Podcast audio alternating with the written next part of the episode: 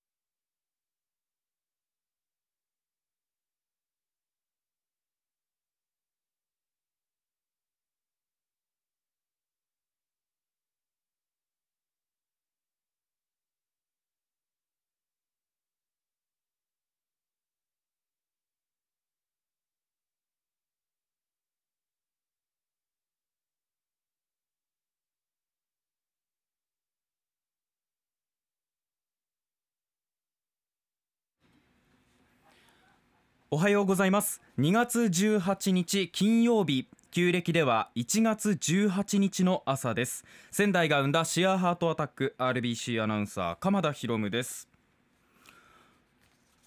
あの昨日のオープニングで私本当取り留めもない話なんですけれども会社のトイレの個室に入ってで蓋が閉まっていなかったそのトイレの蓋が閉まっていなかったっていうのだけ確認して座りましたらそこが便座ではなく便器でちょっと本当にお尻から着水しかけたでも自分の体感で乗り切りましたよってお話をしたんですよね。で結構これはやっぱ皆さんあなんか気持ちわかりますっていう方もねいらっしゃってああと思ってやっぱり、あのーしっかりね個室のトイレに入った後は蓋を閉め、まあ、もしくは蓋閉めなくても便座の状態にしておく？うん、こうノールックで座っちゃう人もいるのでやっぱそういうちょっと危険なこともございますから。いやこれだって分からないで座ってもしお尻から行って着水したらちょっと怪我しかねない。濡れるだけじゃなくて怪我しかねないんでね。みたいなところをねちょっとこうあの世直しの意味も込めて昨日はちょっとお伝えをしたんですが私は昨日放送が終わってちょっとトイレの方に行きましてね。個室そのトイレ見ましたら思いっきり便器の状態でパカッと蓋が開いてこっちをこうガッてトイレに見られてる感じがしましたよね。もうがっつり開いてたんですよ。でなんかもうあの座れるもんなら座ってみろぐらいにこうトイレから言われてるそんな気持ちになりましてですね。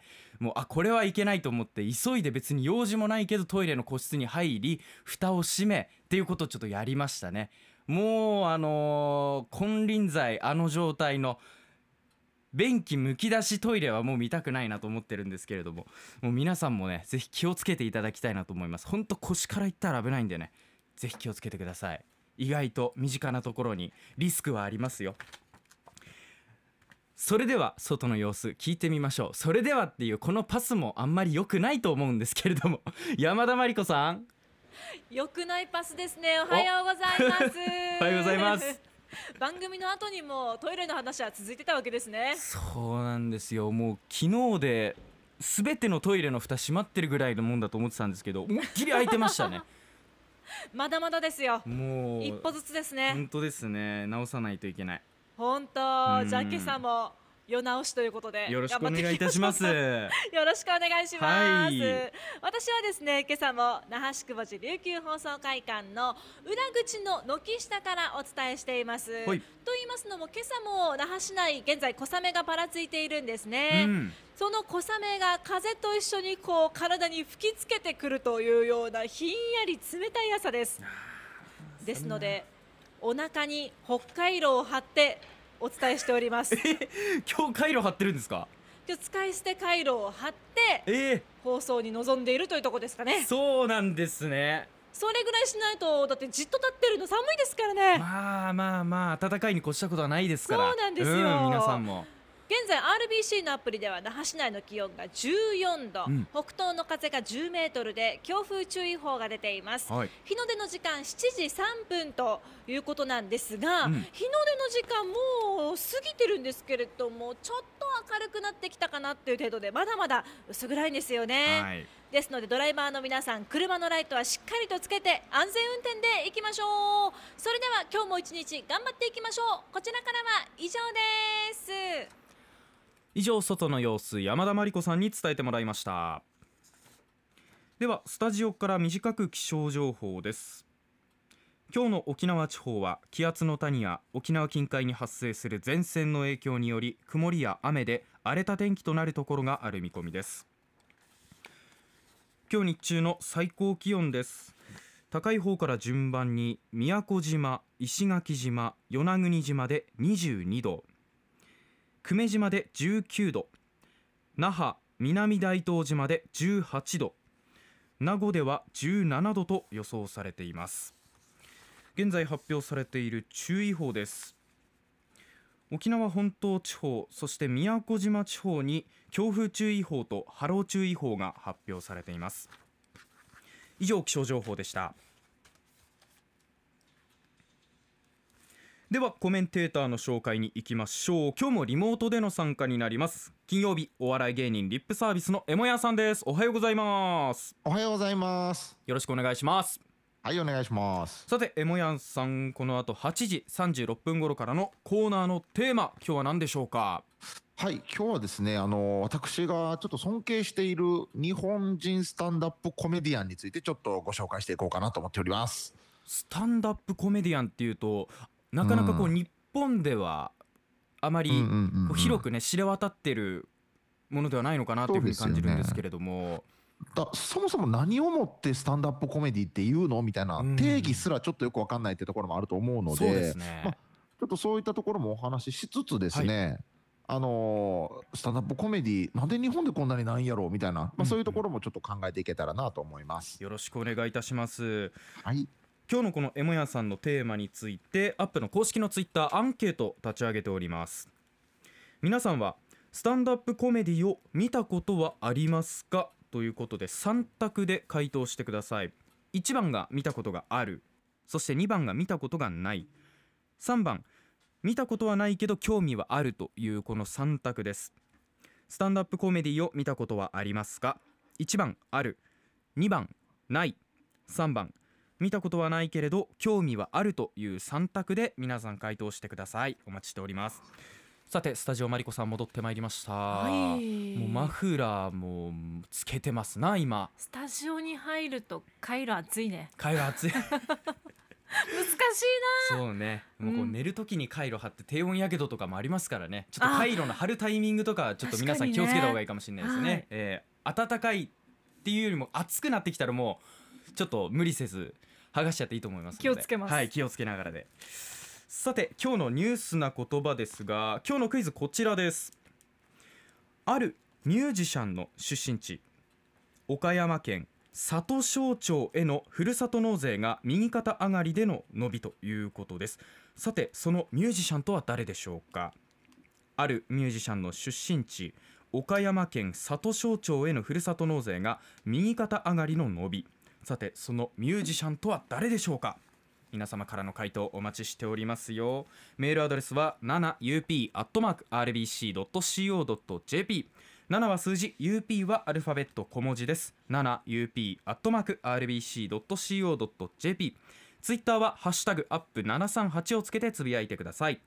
またアップの番組公式ツイッターアカウントアットマークアップ738のフォローもぜひお願いいたします。RBC アイラジオアップ。ここからは暮らしとともに沖縄の未来とともに沖縄銀行沖縄トヨタグループ DIK 専門学校大育グループまるちゃんでおなじみの東洋水産の提供でお送りします。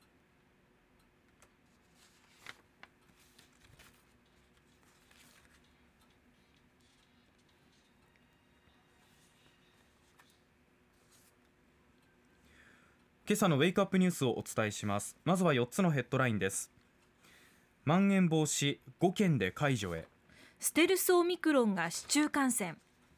アメリカ大統領侵攻の恐れ非常に高い。ロシアウクライナ侵攻の意図ない。以上4つのヘッドラインからお伝えしました。ここからは詳しくお伝えします。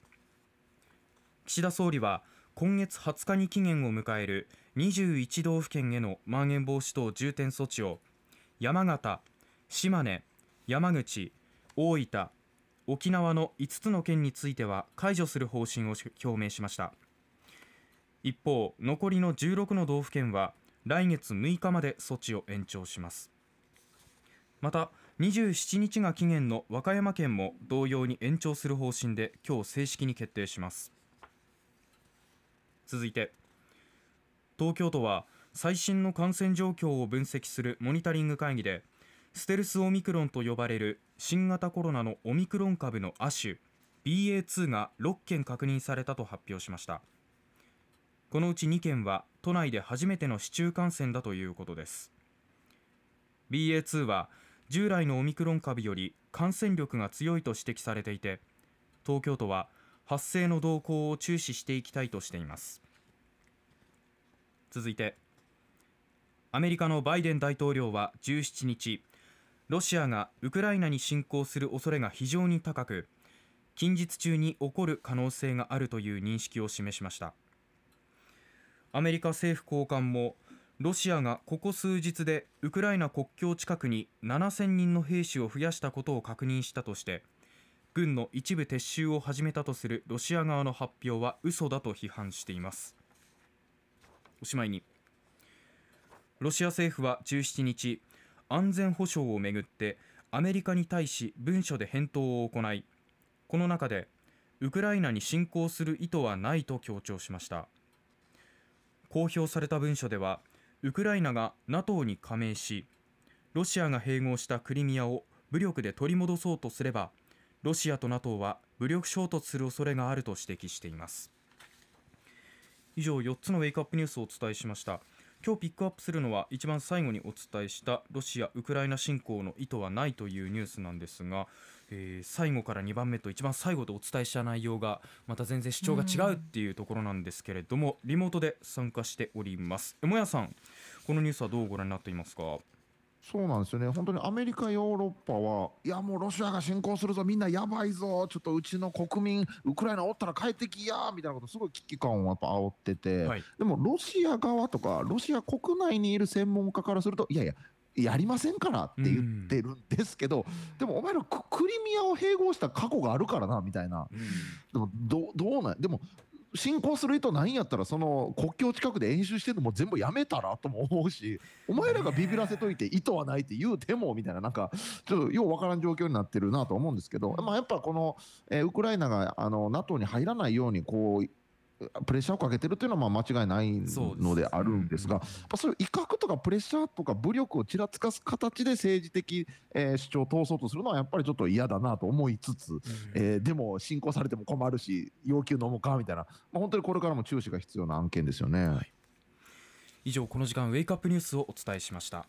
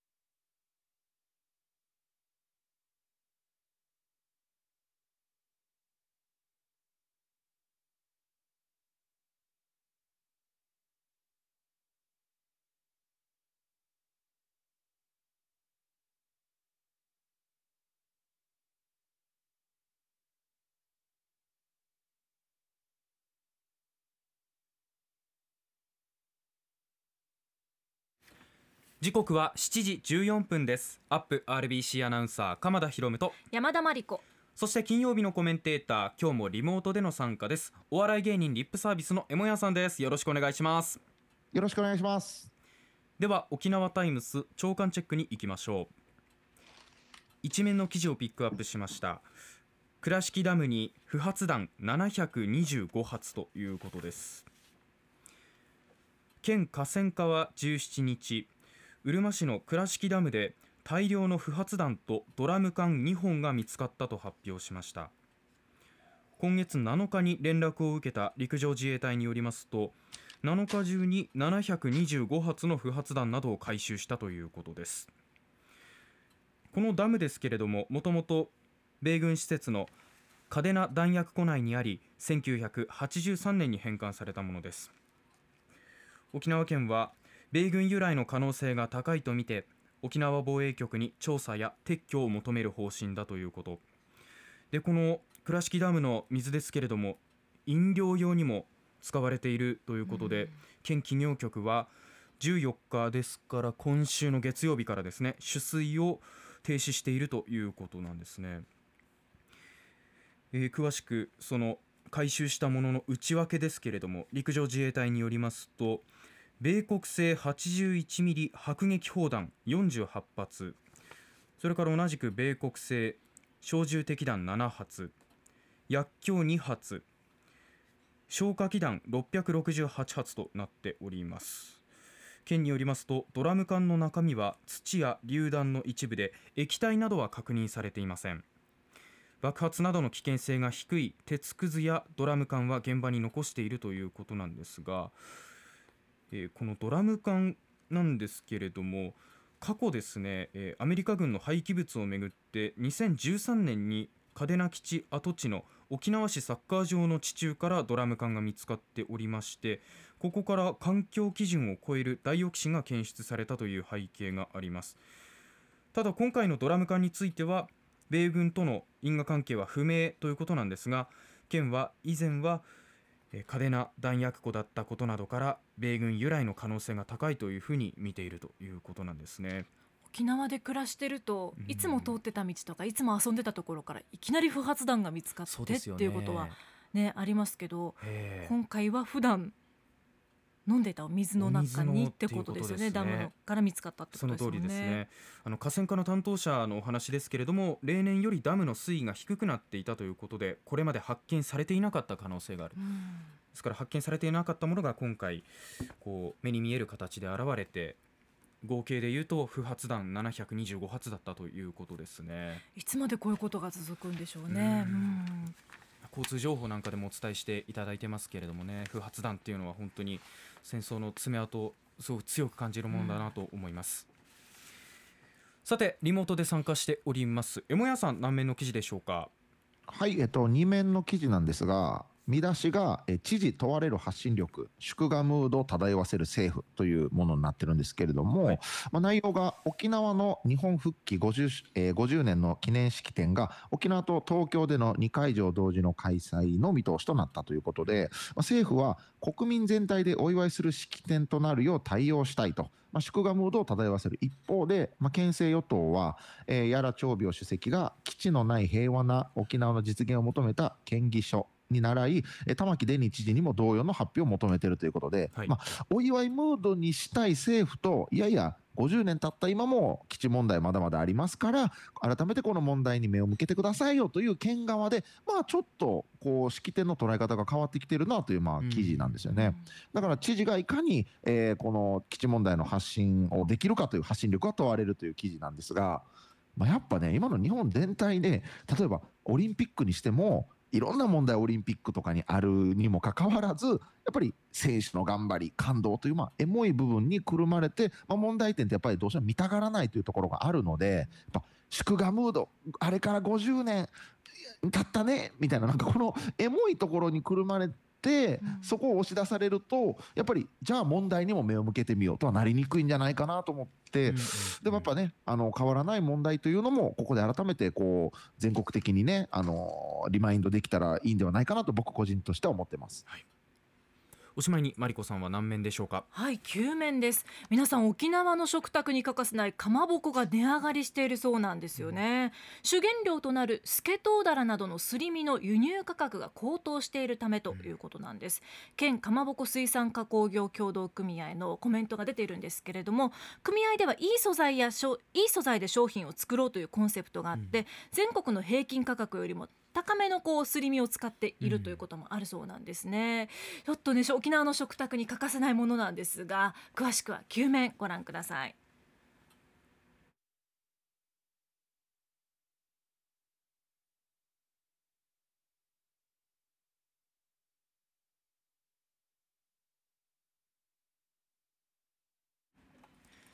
県内で一番早い道路交通情報です。日本道路交通情報センターの宮城治さんです。お願いします。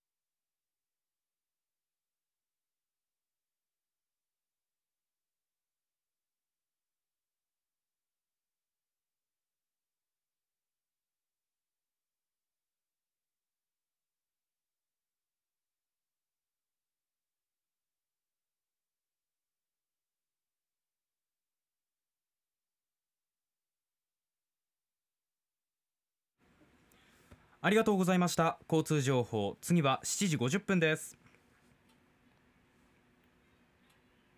今朝のウェイクアップナンバーペントハウス単焦点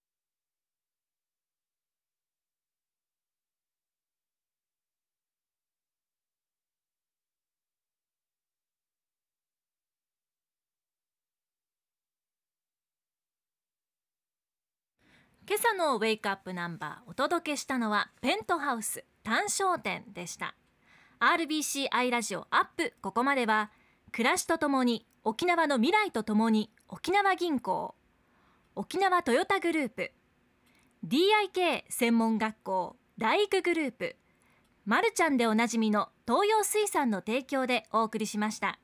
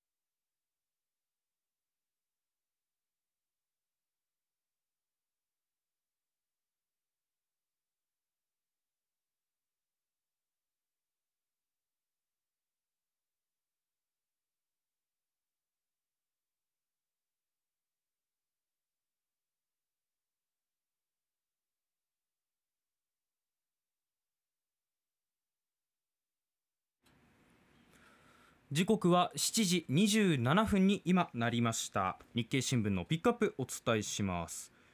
今日2面の記事をピックアップしましたね。遠野区ネット利用者保護ということなんですけれどもこのネット利用保護について政府の個人情報保護委員会は今年の4月施行の改正個人情報保護法で対策を強化するということなんですがこれまず背景に何があったかというと、えー対話アプリ大手の LINE の情報管理問題これちょっと記憶に新しいという方もいらっしゃると思いますがはい2021年去年の3月に国内の利用者の個人データに中国の関連会社からアクセスできる状態を放置していたことが発覚したという問題だったんですね。で、えー中国は政府が企業に情報提供を強制できるということがありますのでこの辺りちょっと体制がずさんだったんじゃないかと批判を集めていたそんな問題だったわけですけれども今回じゃあ改正個人情報保護法でどのように対策が強化されるかということですが個人データを海外に保管するなら国の名前を利用者に知らせることを義務付けるっていうことなんですね。ですからどこどこの国に預けますよ、まあ、今中国であれば中国に預けますよとかうんっていうことを、えー利用者に一回お知らせすることを義務付けるということなんですけれども、それだけでは不十分だっていうふうに言ったのが総務省なんですね。うん。で総務省としてはえネット閲覧履歴であったり端末識別情報などを IT 企業が第三者に提供する場合の事前同意であったり事後的な拒否の仕組みこれはオプトアウトというふうに言われていますけれども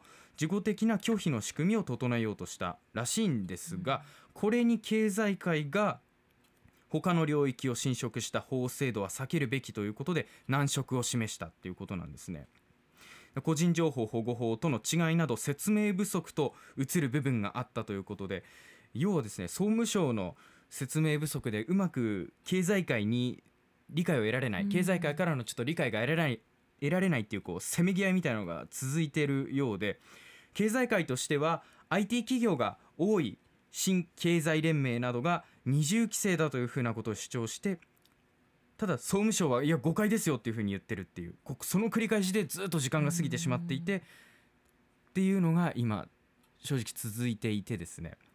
こんなことをやられていると利用者の情報を保護する手立てっていうのは効率よく決まっていかないんじゃないかっていうのが、まあ、今回の記事として、えー問題として挙げられているわけですね。欧米ではこうですよとかっていうのが挙げられてるんですけれども、こうやって揉めててもねねもう私たちは機器を使い続けるしかないですもんね。本当にそうなんですよ、うん。だからまあ総務省もそうだし経済界が目指すものもやっぱり利用者保護っていう観点ですからまあそこに向けてねどうにか理解を得られるような何か説明であったりっていうのを本当に整えてほしいなというふうに思っております。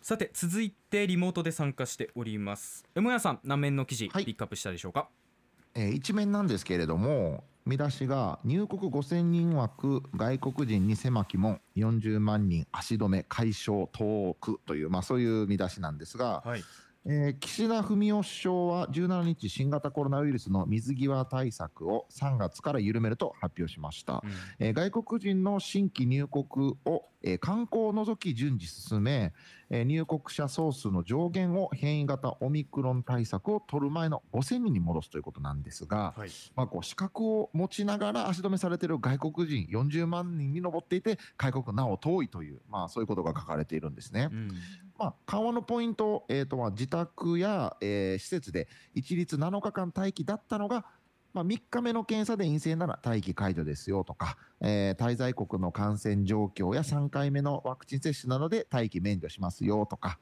まあ、1日の、入国者上限3500人から5000人に拡大しますよとか、まあ、いろいろとこう行われているわけなんですが、まあ、でも1日5000人というのはあまりに少ないよという、まあ、楽天三木谷会長兼社長のコメントなんかもまあ引用されてたりするんですね。でまあえー、と2019年の1日あたりの入国者数は6万5千人ということとでやっぱりそれに比べるとやっぱ少ないと。はい。でそれに伴っていろいろとこう影響も出てきてますよということなんですが、うん。まあ、記事の中で政府は入国時に検査を実施するが、まあ、空港で対応に当たる人員を考慮するといきなり数を増やすのは難しいという事情があるということが書かれてるんですがもう2年経ってるからコロナ始まって。うんでも変異株が海外で起きて日本に入ってきてそこから何度もこう感染が広がっているという経緯があるからやっぱやっぱりここの空港での検疫の検査の体制の拡充これやっぱやってもらいたいなと。でなんとなくもう第6波で終わるんちゃうかだからもういらんのちゃうか収まったから今回で終わるかもっていうので毎回終わらずに続いてるんでそうですねもうぼちぼち本当にあのきっと第7波第8波も来るという前提でうんオミクロンがの6波が落ち着いても次に向けて感染体制、えーえー検査体制を拡充してほしいなと思います。その通りだと思います。おしまいにマリコさんは日経新聞何面でしょうか？はい、33面の九州沖縄経済面というところなんですが、その中にこう九州沖縄のいろんな企業を紹介しているページがあるんですね、はい。今日はその中から記事ピックアップしました。はい。ひよこの形をしたお饅頭の名家ひよこ、うん。皆さんご存知でしょうか？ありますね。ね有名ですけれども今年誕生から110年を迎えるそうです。お結構だな、ねはい。福岡県の飯塚市にあるひよこほなみ工場では、えー九州や西日本に流通する分の生産を担っているそうなんですね、ひよこって東京土産論争福岡土産論争っていうかどっちの名産品なんだっていう。ね、よく議論されてテレビなんかでも紹介されているんですが、発祥は飯塚だそうです、はい。福岡なんですって、ね。はい。この地は江戸時代から長崎から各地へ砂糖を運んだシュガーロードの途中にありうん。菓子作りが盛んだったためということなんですね、はい。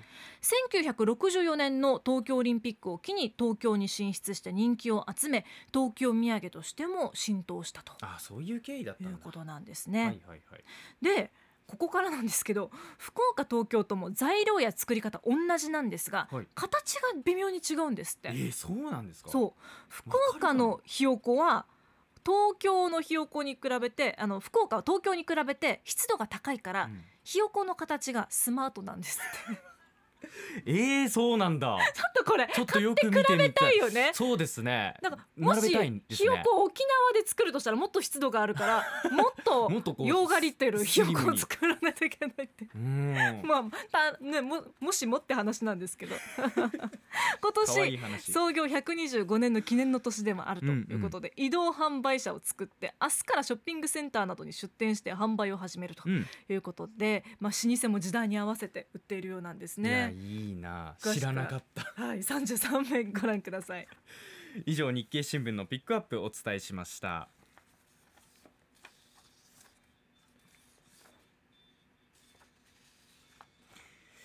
北京オリンピック昨日の結果です。スピードスケート女子 1000m は高木美帆がオリンピック新記録で金メダルを獲得しました。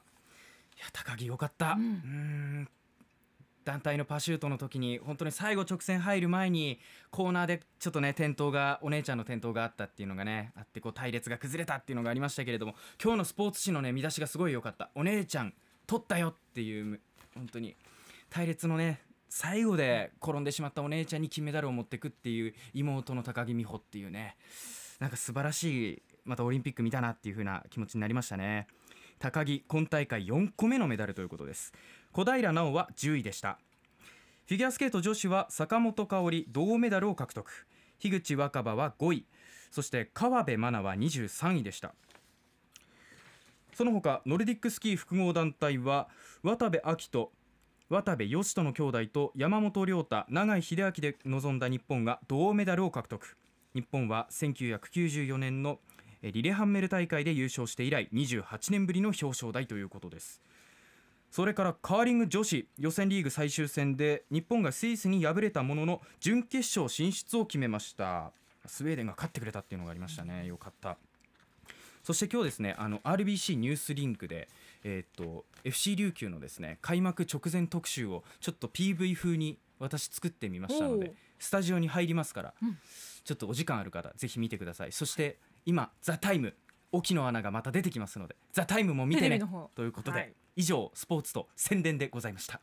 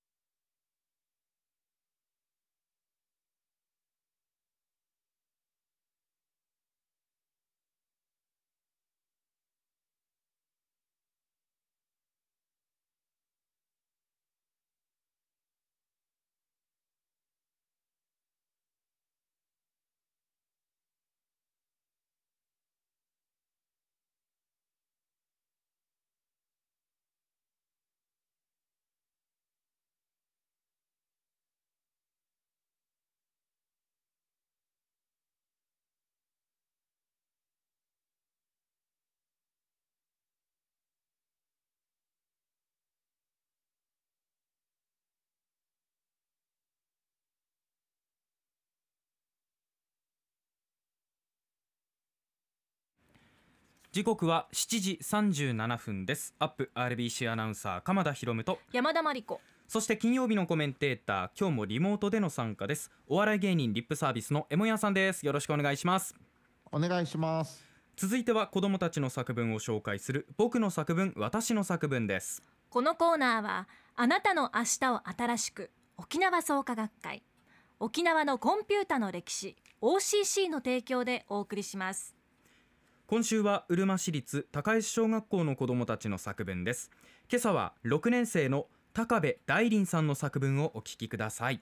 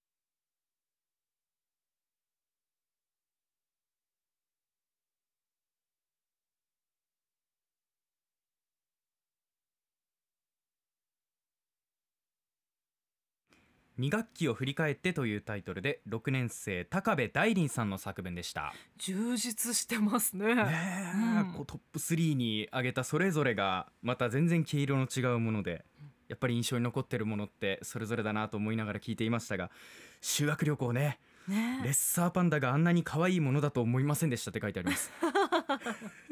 夜寝る時も楽しいですねね。楽しいですよね。うん。こう班のメンバーのいつもとは違う一面が見られたって書いてありますけどね、良くも悪くもありますよね。いろんな面がありますよね。寝相とかね。寝相とかね。あ意外と寝言言うんだなとかね。寝る時に主に出たりするんですけどね、うん。いや面白いですね。たくさんいい思い出が残ったということです。今野球部に入っていてポジションはショート。中学校でも続けますということ1年生からレギュラー入りしたいです。そして将来は山川選手のような打率も残してホームランをたくさん打てるようなプロ野球選手を目指しますということです、はい。今朝はうるま市立高石小学校6年生高部大林さんの作文お聞きいただきました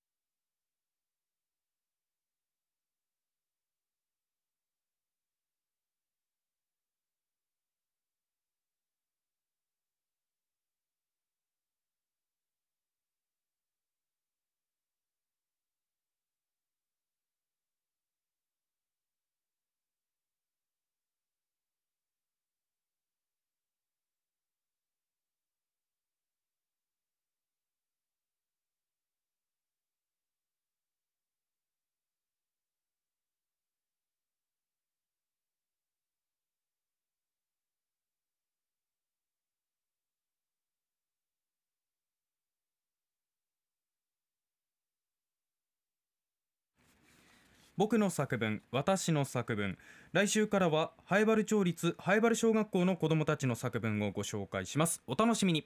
このコーナーはあなたの明日を新しく沖縄創価学会沖縄のコンピュータの歴史 OCC の提供でお送りしました。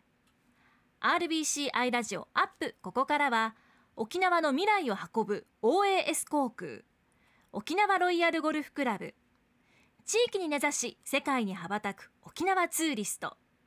いい島いい人いいトヨタのトヨタカローラ沖縄。長いお付き合い琉球銀行。琉銀 DC の提供でお送りします。ツイッター動画クイズ今日のニュースな言葉回答編。ニュースをもっと身近によりよく理解するために出題しています。アップの動画クイズニュースな言葉。今朝の問題はあるミュージシャンの出身地岡山県里庄町へのふるさと納税が右肩上がりの伸びなんだそうです、うん。さてそのミュージシャンとは誰？という問題でした。はい。パチパチパンチさん岡山県といえば桃太郎フューチャリング犬猿記事ですね。桃太郎さん桃太郎さんお腰につけたきびだんご一つ私にくださいなは100年以上前から老若男女に大人気なソングですからねって来てますけれども。あれは桃太郎が歌ってるわけではないです一番は特に違いますよね。うん、2番が桃太郎なんですよねあれ多分。やりましょうやりましょうだもんな。あーそっか。そうですよね。コールレスポンス、うん、あでもそういった意味ではフィーチャリングだから合ってんのか。あまあまあじゃあ全然違う違う違う違う。違う違うわ違うわ。考え込んじゃいましたけど。えー、にゃごやんさん、うん。藤井風さんですか、うん。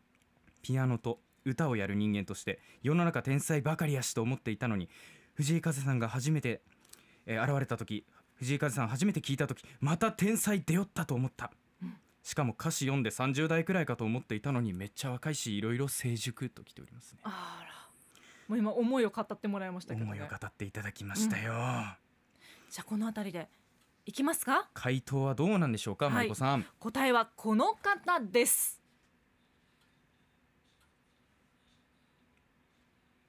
そうなんです。藤井風さんなんですね、うん。今キラリ流れてますけれども、はい。人口およそ1万1000人の岡山県里庄町。この町の出身で今注目のミュージシャンといえば藤井風さんなんですね、1997年生まれ幼少期よりクラシックピアノを始め12歳の時からピアノカバーを YouTube にアップ。19歳の頃にはチャンネル登録者が1万人を超えたと。うん。2020年にデビューアルバムをリリースしました昨年末紅白歌合戦も出場しましたよね。そうでした。藤井風人気が追い風となり里庄町の今年度のふるさと納税額。2019年度の2700万円から1億800万円へ急増。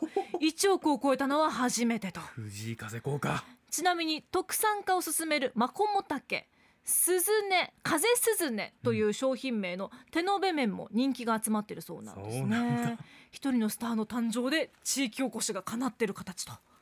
いうことなんです、はい。皆さん回答ありがとうございました、うん。以上この時間はニュースな言葉でした。CM の後は気象情報をお伝えします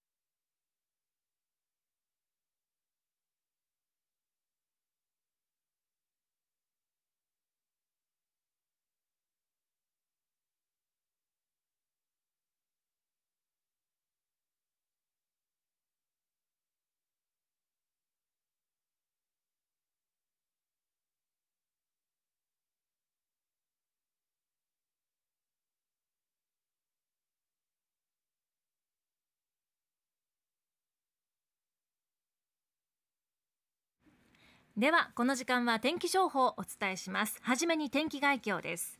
沖縄地方は気圧の谷の影響で曇りや雨の天気となっています。今日の沖縄地方気圧の谷や沖縄近海に発生する前線の影響により曇りや雨で荒れた天気となるところがある見込みです。沿岸の海域では本島地方と大東島地方では波が高く次第にしけてくる見込みです。先島諸島はしけるでしょう。予想最高気温です。那覇18度名護17度久米島19度の予想。南大東島は最高気温が18度先島諸島は最高気温22度の予想です。以上この時間は天気情報をお伝えしました。CM の後は交通情報ニュースラインナップです。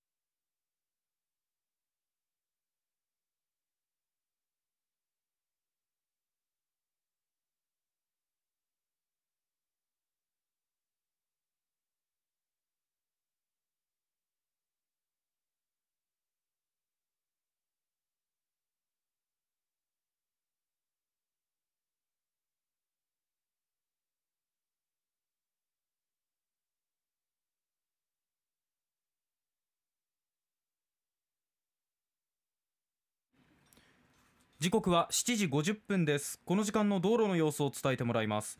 日本道路交通情報センターの宮城治さんです。お願いします。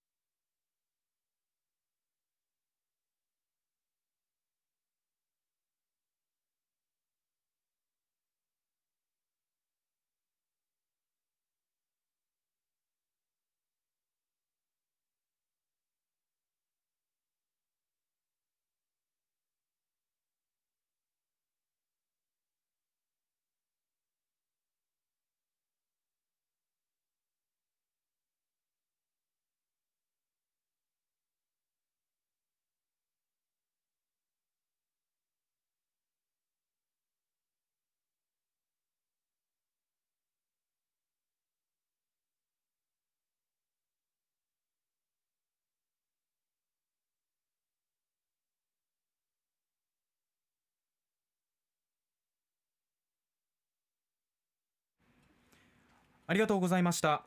交通情報次は8時20分です。RBCI ラジオアップここまでは沖縄の未来を運ぶ OAS 航空沖縄ロイヤルゴルフクラブ地域に根ざし世界に羽ばたく沖縄ツーリストいい島いい人いいトヨタのトヨタカローラ沖縄長いお付き合い琉球銀行龍銀 DC の提供でお送りしました。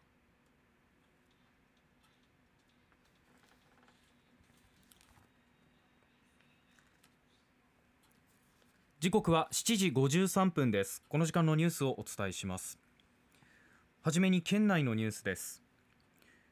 SNS を通して自らを紛争地域の軍医だと語る人物から60代の女性がおよそ1900万円を騙し取られる詐欺事件が発生し警察が注意を呼びかけています。警察によりますとおととし10月頃から去年12月頃にかけて那覇市に住む60代の女性が紛争地域の軍医を語る人物から出国費用が必要クレジットの借金があるなどと嘘のメッセージを受け取り合わせておよそ1900万円を騙し取られたということです。女性に対してのメッセージは他にも愛していますなどといった好意を示すものや30代とみられる男性の写真なども送られていたということです。女性がお金に困っていると家族に相談したことから被害が発覚しました。警察は SNS 上での金銭の要求に対しては一人ですぐに判断せず周囲や警察に相談するよう注意を呼びかけています。続いて全国のニュースです。政府は2月の月例経済報告で国内の景気全体の判断を一部に弱さが見られるとし去年9月以来5ヶ月ぶりに表現を引き下げました。新型コロナのオミクロン株の拡大でまん延防止措置が適用されていることなどが影響しました。旅行や外食などのサービスが落ち込んでいて個人消費についても持ち直しに足踏みが見られるとし先月から表現を引き下げています。おしまいに。財務省が発表した1月の貿易統計で貿易収支は2兆1911億円の赤字となりました。赤字額は過去2番目の大きさです。原油や液化天然ガスの単価が去年の1.7倍に上昇していて輸入額が過去最高となる8兆5231億円となったことが主な要因です。一方輸出額は韓国向けの鉄鋼などが伸び去年より9.6%増えて6兆3320億円となっています。以上この時間のニュースをお伝えしました。ここで RBC テレビからのお知らせです。2021年夏県内各地でエーサー祭りの中止が次々と決まり道ジネへの自粛要請が出されたことでうるま市の町中にうるま市の町中が落胆の色に染まった。エーサーを支えている3人の青年会会長に密着。うるま市の伝統エーサーを守り続けたいと願う一方でなかなか収束しない新型コロナウイルスに翻弄される若い青年会長たちがそれでも現実と向き合い寂しさに沈んだ街や人たちを少しでも活気づけようと行動した。緊急事態宣言下で迎えるお盆。誰よりも地域のことを考え人を思う3人だからこその大きな決断がそこにはあった。未来を守れ伝統エーサーを支える3人の進化。2月23日午後2時25分から RBC テレビで放送。番組視聴者の中から抽選で10名様に番組オリジナル DVD とオリジナルカレンダー2022年をセットでプレゼントします。ぜひご覧ください。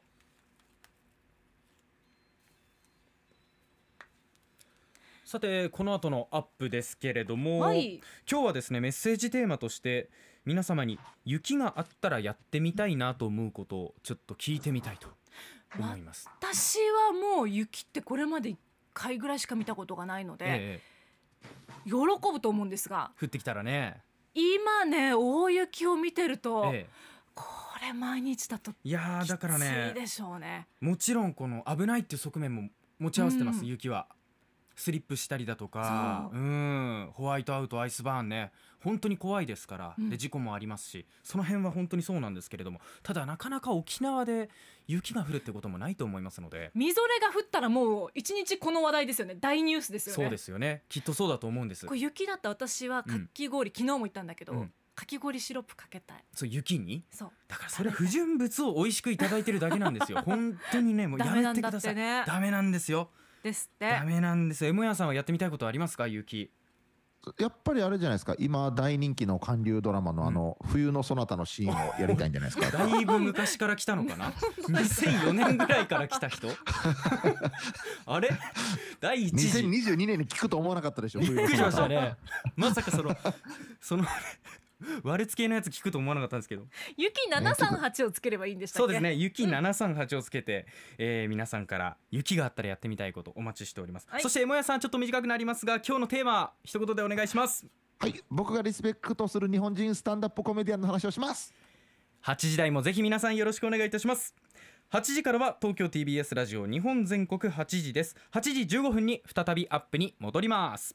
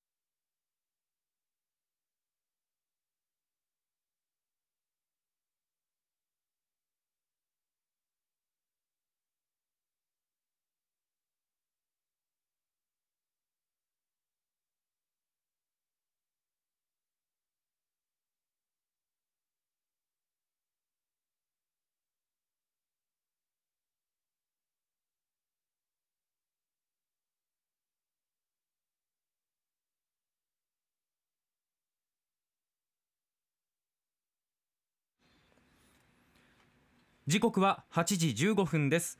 再び那覇市雲寺の RBC アイラジオからアップをお送りします。ここからはあなたの暮らしのそばに日本通運代理店琉球物流良い品をよりやすく株式会社マルダイ沖縄トヨタグループ沖縄で木の家づくりならロイヤルハウスの提供でお送りします。RBC アイラジオアップ。仙台が生んだシアーハートアタック RBC アナウンサー鎌田博夢と金曜日のコメンテーター今日もリモートでの参加になります。お笑い芸人リップサービスのエモヤさんです。よろしくお願いします。はい、えー、左右ガブ飲みマンエモヤンです。よろしくお願いします。左右をガブ飲んでるんです最近は。最近はね。寒いし。なぜガブ飲みなんですかもう。あのなんか美味しいのよお湯が。お湯が？お湯が美味しいこう喉を通っていくあのあったかい感覚がいいなっていうただこの話特に電波に乗せるほどのもんでもないんです。ごめんなさいまた忘れてたニックネームのやいやつもうだってすえー、左右ガブ飲みって言ってましたもんね。そうなんです。でごめんなさいガブ飲みっていうほど飲んでないかもしれません じゃあ違うじゃないですか。左右飲みマンです。左右飲みマン左右飲みマすいませんンことエモヤさんです。今日は。よろしくお願いいたします。よろしくお願いします。はい。ということで今日この後8時36分頃からのコーナーのテーマお願いいたします。はい、えー今回私がちょっとねリスペクトしているスタンダップコメディアンのお話をしようかなと思っております。はい。今日皆さんにアンケートを取っております。アップの公式のツイッター。スタンダップコメディ見たことはありますか？ということであるない見たことないけど興味はあるという3択で皆さん回答してください。お待ちしております。ではエモヤさん8時台もよろしくお願いいたします。お願いします。そのズズズで返事をするなもう。左右で。さて。左右返事マン。左右返事。ごめんなさい、先進めてください。いますよ。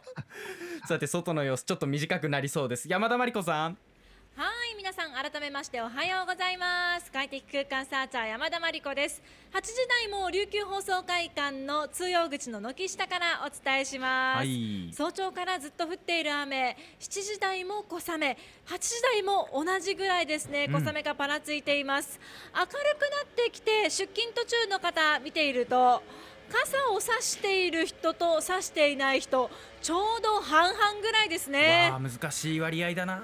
持ってるけど小雨が降ってるけど差してない方もいらっしゃいますね。うん気持ちわかるんでもなどっちも。ただ皆さん風冷たいですので、うん。傘は差した方が良さそうですよ。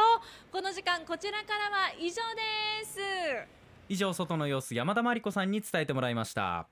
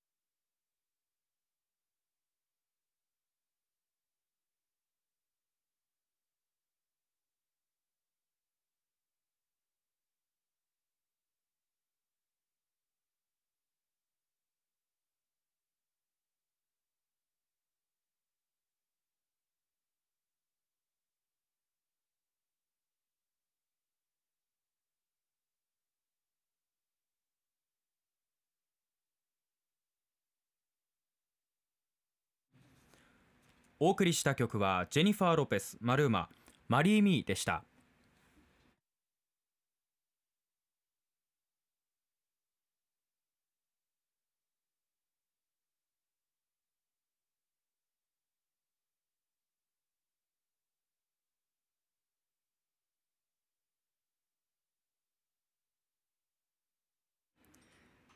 時刻は8時20分です。この時間の道路の様子を伝えてもらいます。日本道路交通情報センターの宮城治さんです。お願いします。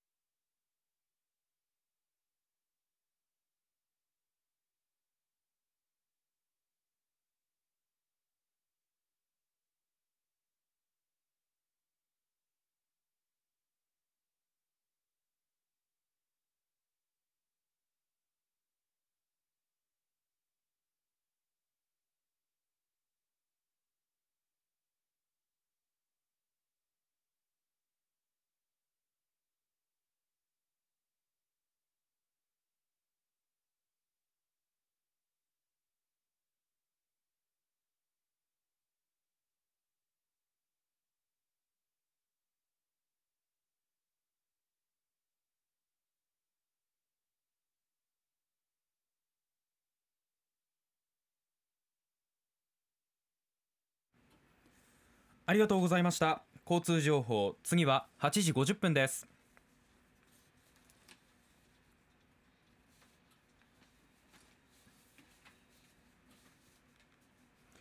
時刻は8時22分です。この時間のニュースをお伝えします。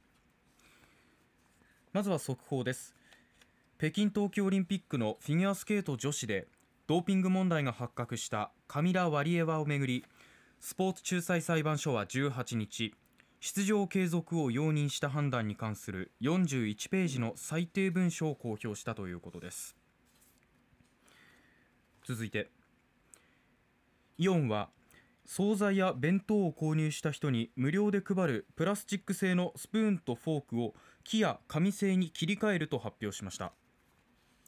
イオンによりますと木や紙製に切り替わるのはイオンリテールとイオン北海道イオン九州それにイオン琉球のすべての店舗合わせておよそ830店です。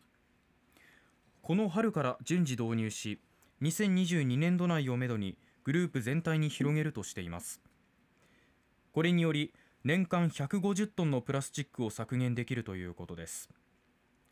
またイオンではストローも紙製への切り替えを進めています。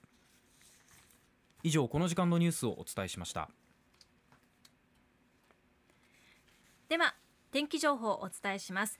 ウェザーニュース提供の RBC アプリ天気情報によりますと8時現在の各地の湿度那覇市が85%宮古島市が87%石垣市90%南大東村84%となっています。沖縄地方は気圧の谷の影響で曇りや雨の天気となっています。今日の沖縄地方はこの気圧の谷や沖縄近海に発生する前線の影響により曇りや雨で荒れた天気となるところがあるでしょう。沿岸の海域では本島地方と大東島地方では波が高く次第にしけてくる見込みです。先島諸島ではしけるでしょう。以上この時間の天気情報をお伝えしました。CM の後はマリトレ。今日のテーマはみんなどうしてる？白髪ケアです。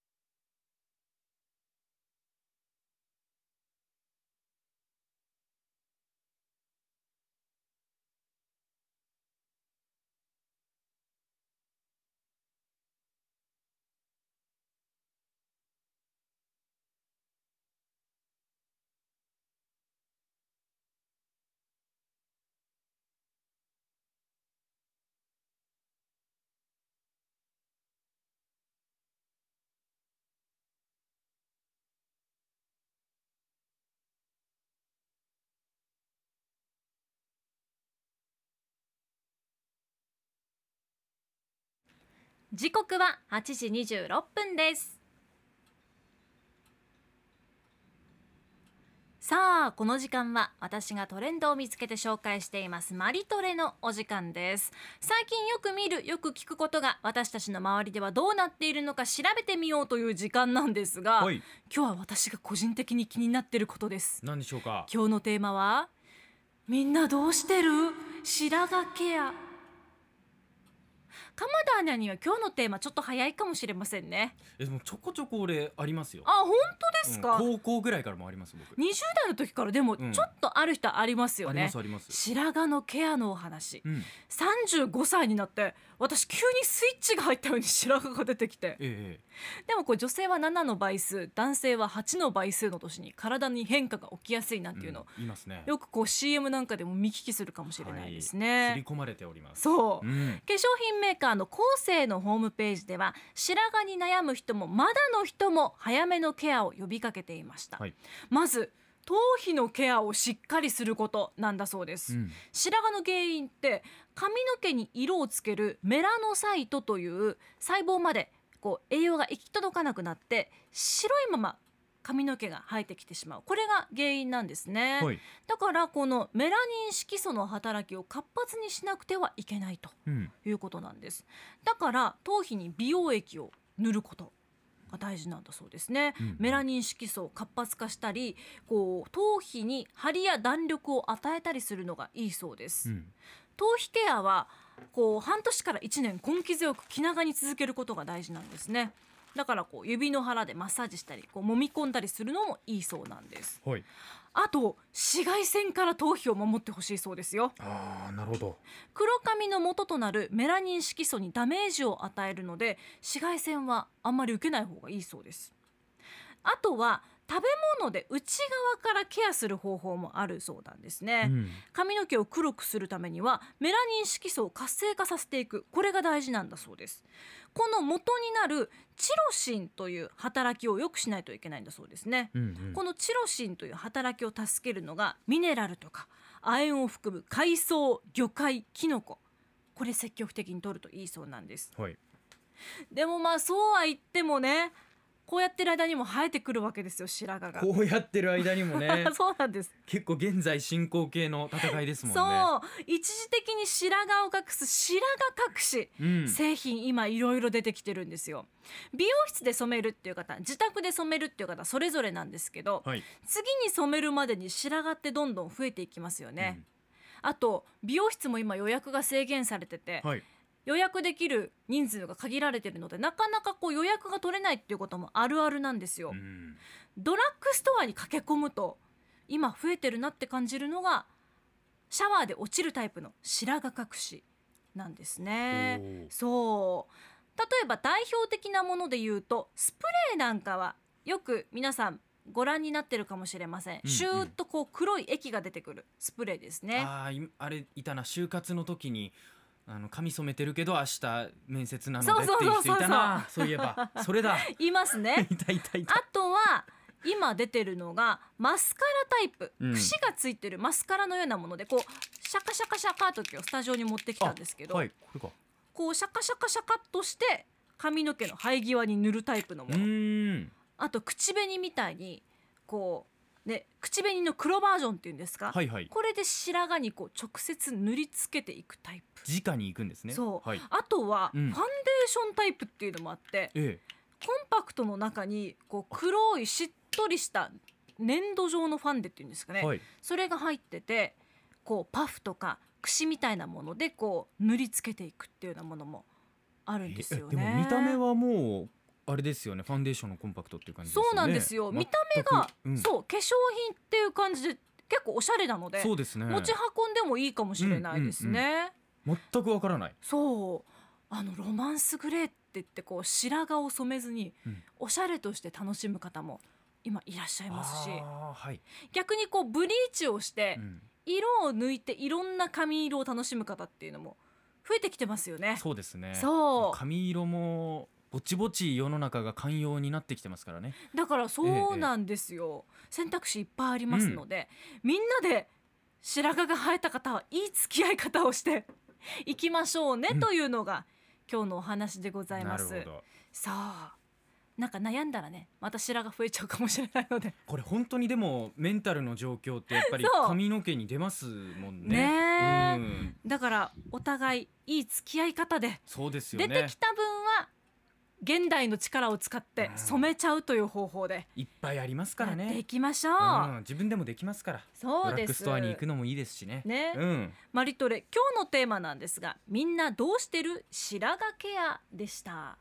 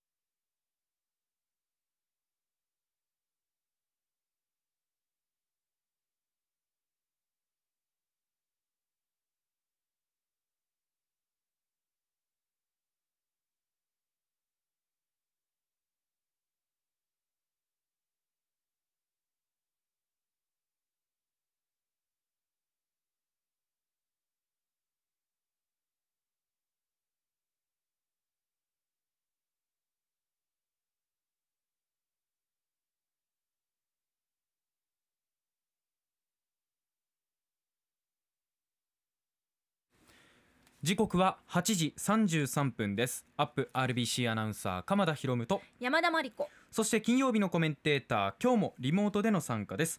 お笑い芸人リップサービスのエモヤさんです。よろしくお願いします。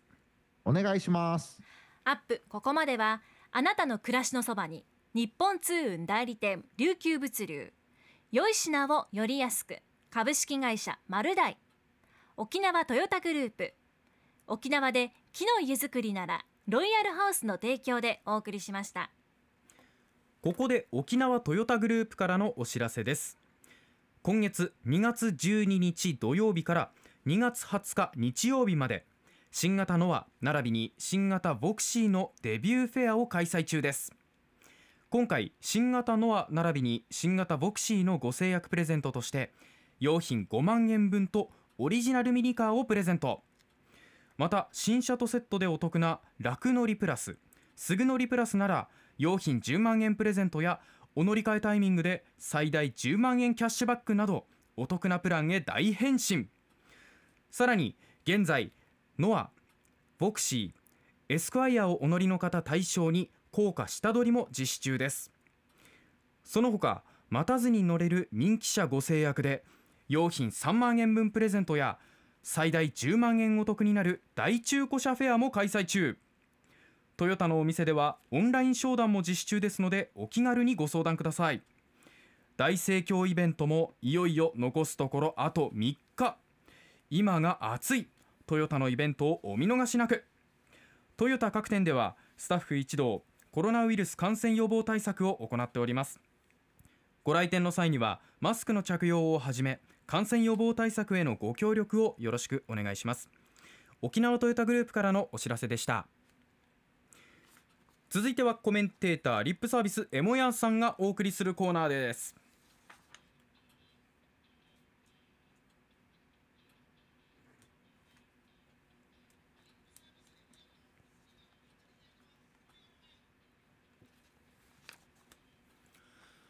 さて今日リモートで参加となっております。エモヤンさんよろしくお願いいたします。お願いします。はいよろしくお願いします。今日のテーマは、まあ、僕がリスペクトする日本人スタンダップコメディアンというテーマでお話ししていきたいと思います。あのアップのねアカウンツイッターアカウントでアンケートを取っててスタンダップコメディ見たことありますか？と皆さんにお尋ねしたところあるが29%、うん。ないが53%で見たことないけど興味はあるという方は18%ということでまあ、ないという方と見たことないけど興味あるという方があじゃあじゃあじゃあ本当にちょっと足運んでみようかなとか思ってもらえるようなね、えーちょっとお話ししていきたいなと思います。はい楽しみです。でまああのそもそもスタンダップコメディって何のことを指すのかと、うん。えー思ってる方もたくさんいると思うんですよね。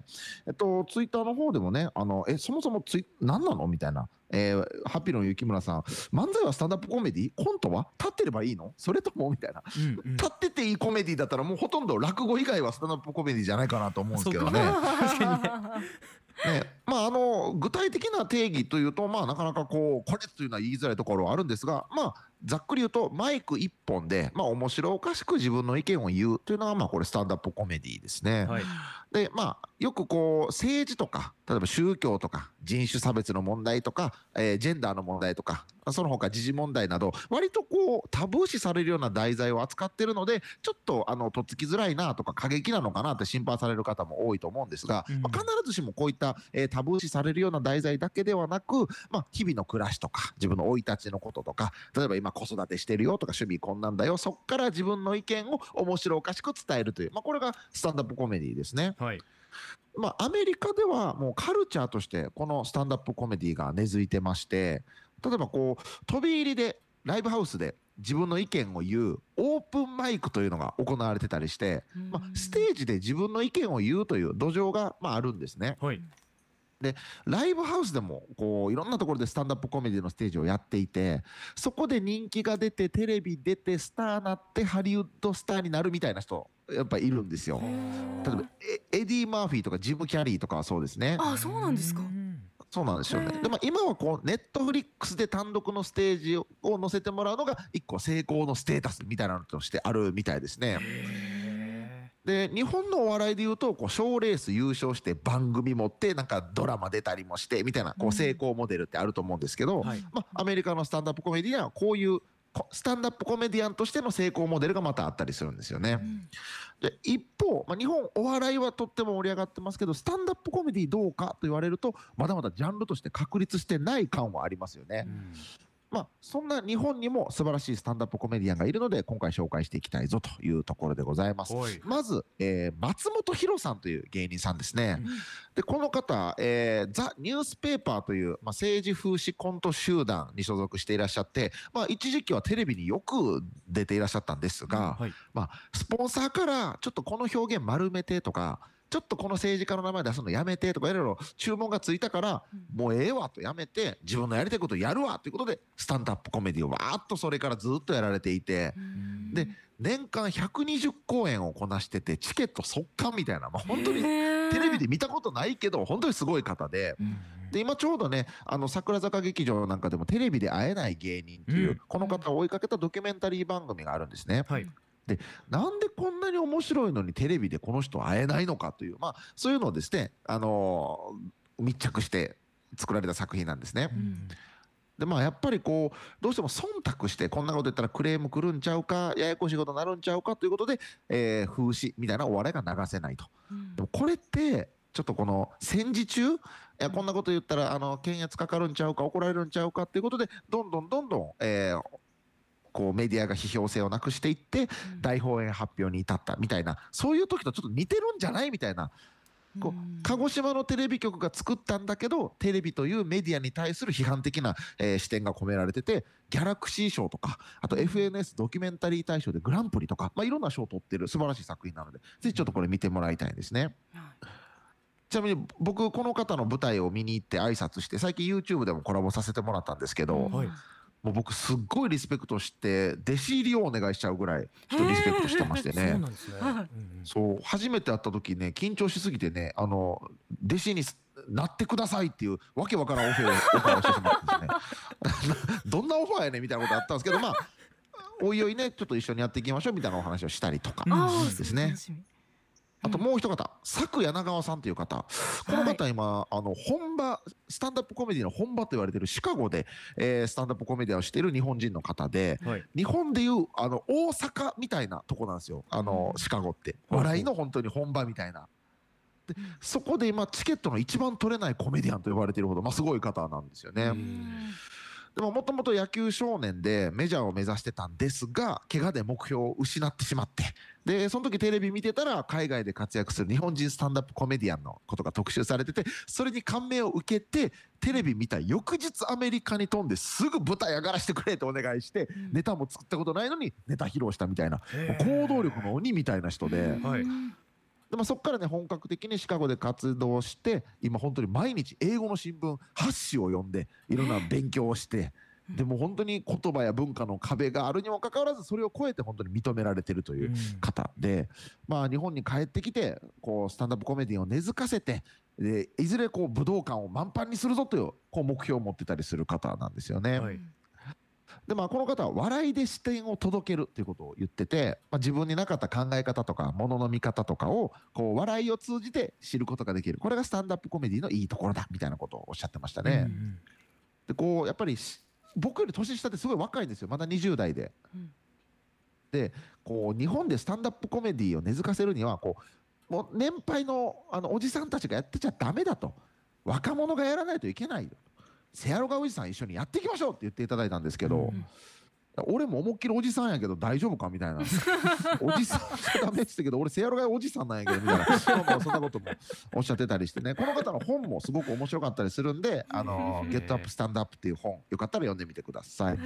あともう一方、まあ、これはもう皆さんご存知かと思いますがあのウーマンラッシュアワーの村本大輔さんですね。はいまあ、あの本当に僕もいろんなこうスタンダップコメディの舞台、えー拝見させていただいたんですが、笑いの量という意味ではやっぱこの方が一番大きかったですね。うんでまあやっぱこの方はもう賞レース優勝してるじゃないですかコンビで,、ええそうですねウーマンラッシュアワーで。うんうんでやっぱこのいかに無駄なく効率よく大きな笑いを起こすかという、まあ、このそういう作業をする日本のチャンピオンなわけですから、うんまあやっぱすごいこう大きな笑いを起こす能力が高いその能力をもってしてスタンダップコメディというジャンルを日本的な笑いに最適化しているという、まあ、結構唯一無二の存在じゃないかなって僕は思ってるんですね。はいちょっとスタンダップコメディあんまピンとこないな見たけどちょっとあんま面白いと思えなかったなって方もいると思うんですがそれってやっぱりアメリカの文化とかやっぱ歴史とか知ってないとなかなか笑えないところもあるあると思うんですね。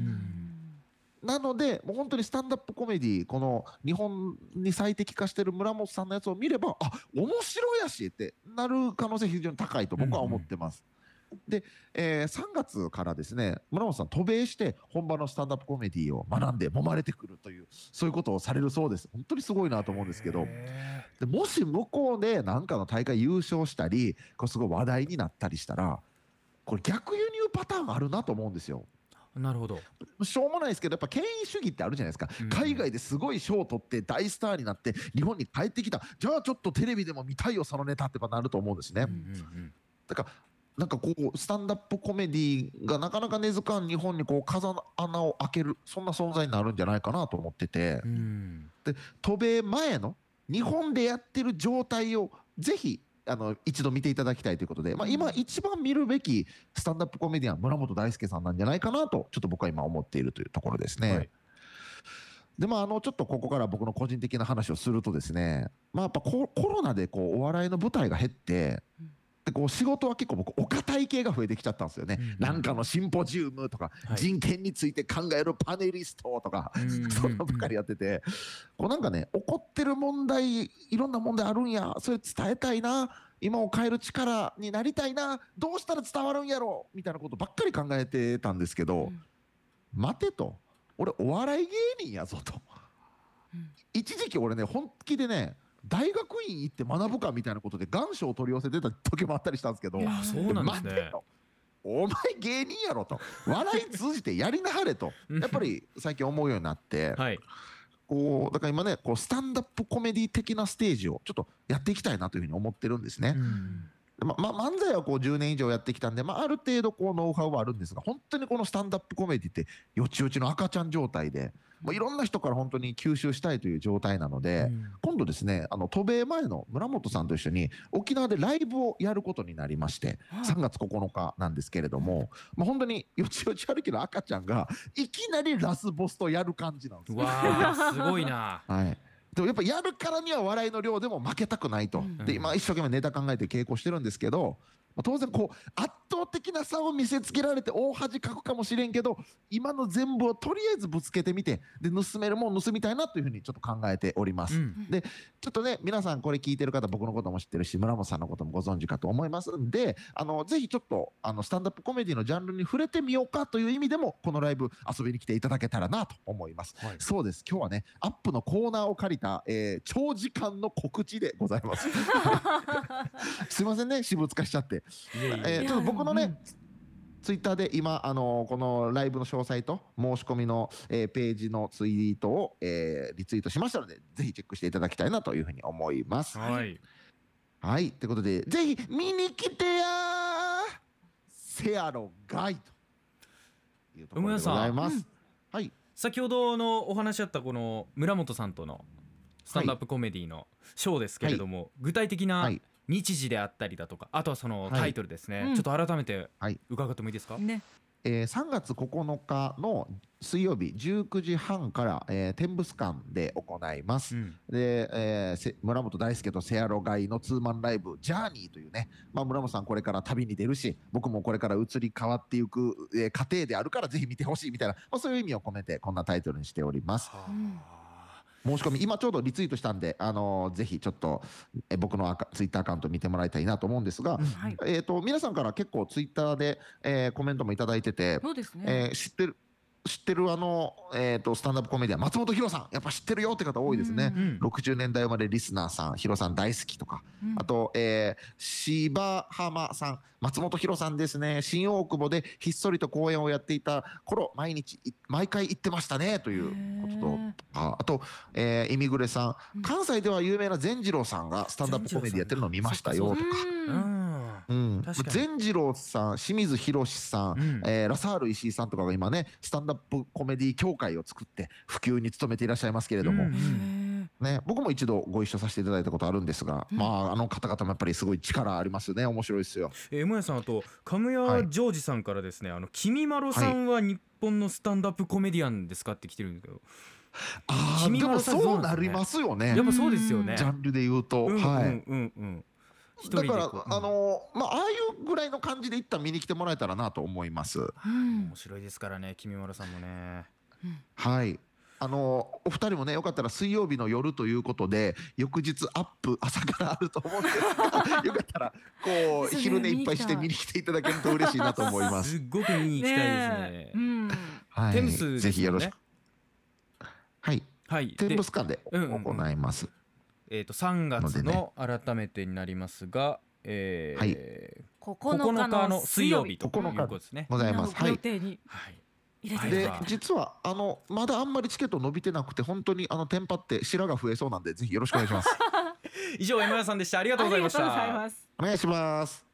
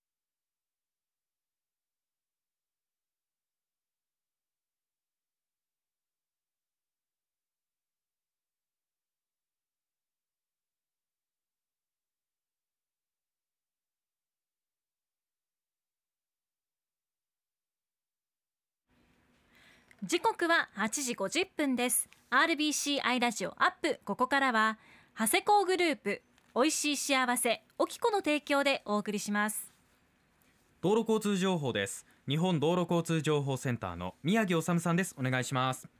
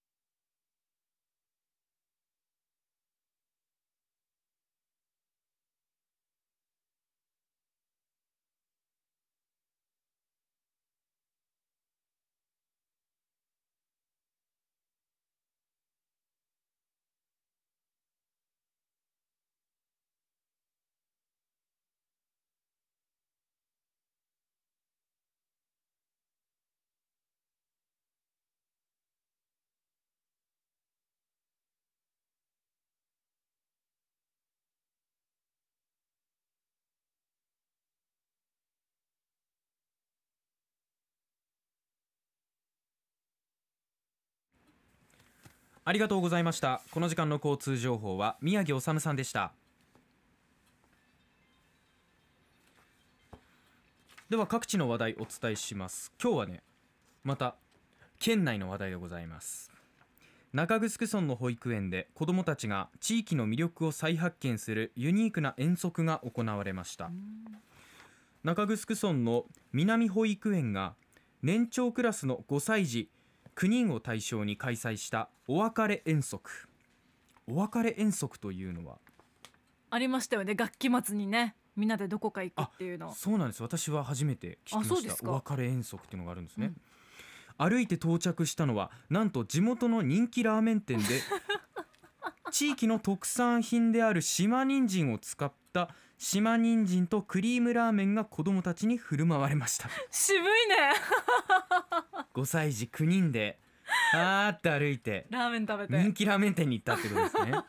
で島人参とうん。クリームラーメンが振る舞われました。あこのユニークな遠足は今月園児たちが畑で収穫した島人参1ケースを寄付したことから実現したということなんですね。あこういうつながりがあったわけですね。ねいいですうね、ん。地域の味を堪能した子どもたちは甘くて美味しかったと頬を緩ませ。お腹を満たした後は次の目的地に移動してアイススケートを楽しんだということです。だからいいコースだよね。体温めて。いいね。体温めてスケートに行くっていう。島人参とクリームラーメン食べてアイススケートしたんですね。そう。でもアイススケートするとまたねラーメン食べたくなるからまた戻るまた戻ってってことやって こういうなんかエンドレスっていうのもできなくはない。面白い。あいいないいな、うん。そっかアイススケートもやったんだ。今ちょうど北京オリンピックやってますからね、はい。ちょっとなんとかアクセルとか言ってやったのかな。なんかいろいろ情景を思い浮かびますけどね。ねうん。中城村の味が詰まった島人参とクリームラーメンは今月末までの期間限定で販売されていますということでちょっと食べてみたいなと思ったね方はぜひ。いいですね。地元中城村うん。ですので人気ラーメン店行ってみてはいかがでしょうか。はい。素敵なお別れ遠足ですね、う本当にほっこりする話題でした以上今日は中城村から話題お伝えしました。では天気情報です。各地の詳しい予報です。本島地方は雨で夜は曇るでしょう。大東島地方は曇り時々雨の予想です。先島諸島は宮古島が雨。昼過ぎから時々曇り。八重山地方は石垣島地方では雨で昼前から曇り。与那国島地方雨で昼過ぎからは曇るでしょう。各地今雨が降っていますが後でこう時間が経ってくるうちに曇りの予報になるということですね。予想最高気温ですが那覇は18度名護17度久米島は19度の予想南大東島は18度の見込みです。先島諸島は最高気温22度まで上がるでしょう。昨日よりは若干過ごしやすくなるかなというところですが雨降り続いていますので皆さん傘お待ちくださいね。以上天気情報をお伝えしました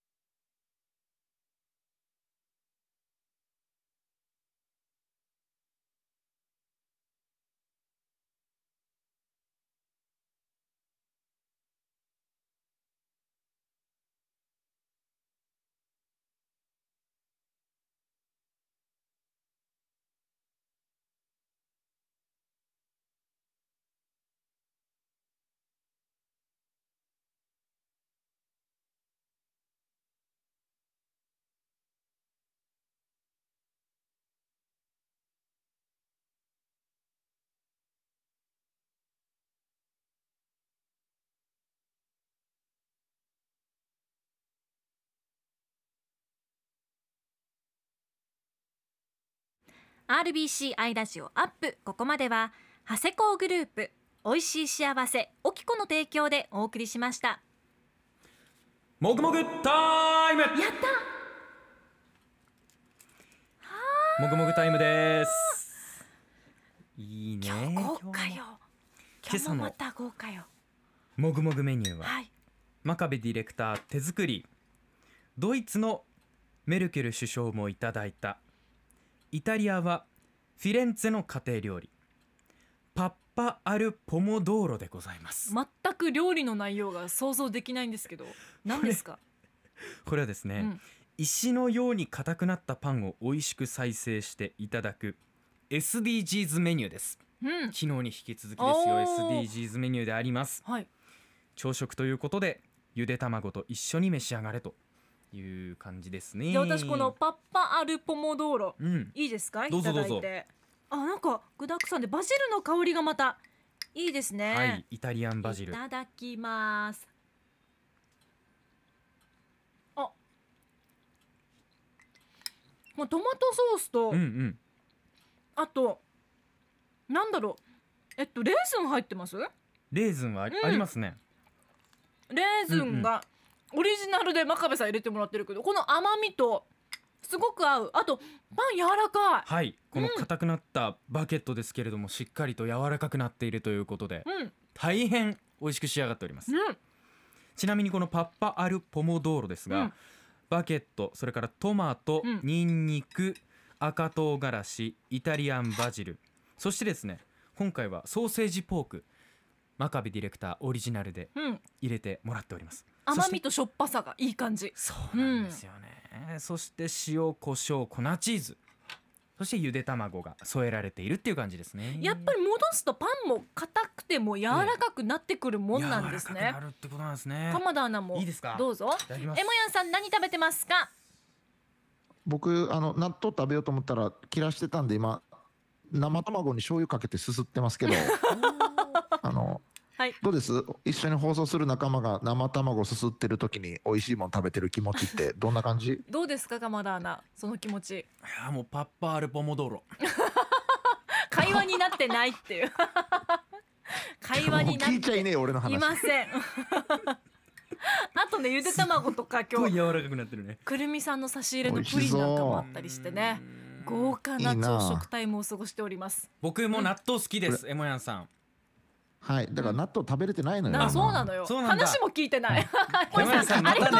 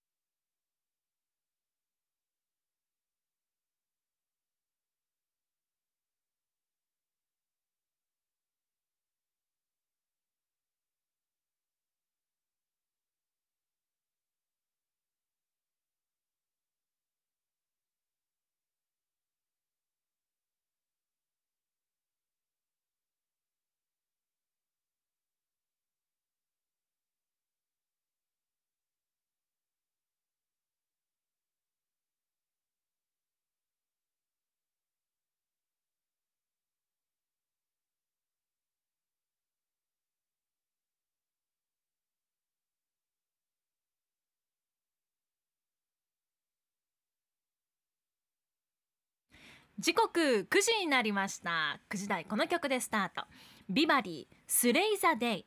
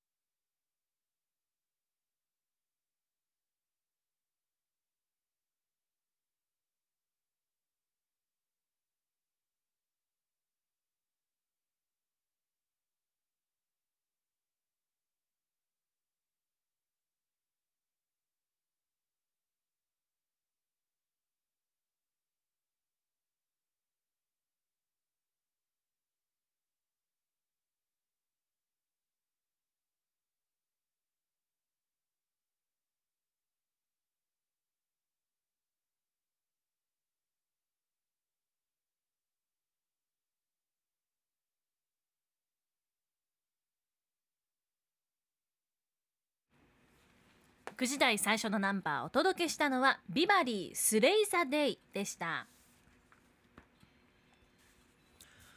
改めましておはようございます。仙台が生んだシアーハートアタック RBC アナウンサー鎌田博夢です、快適空間サーチャー山田真理子です。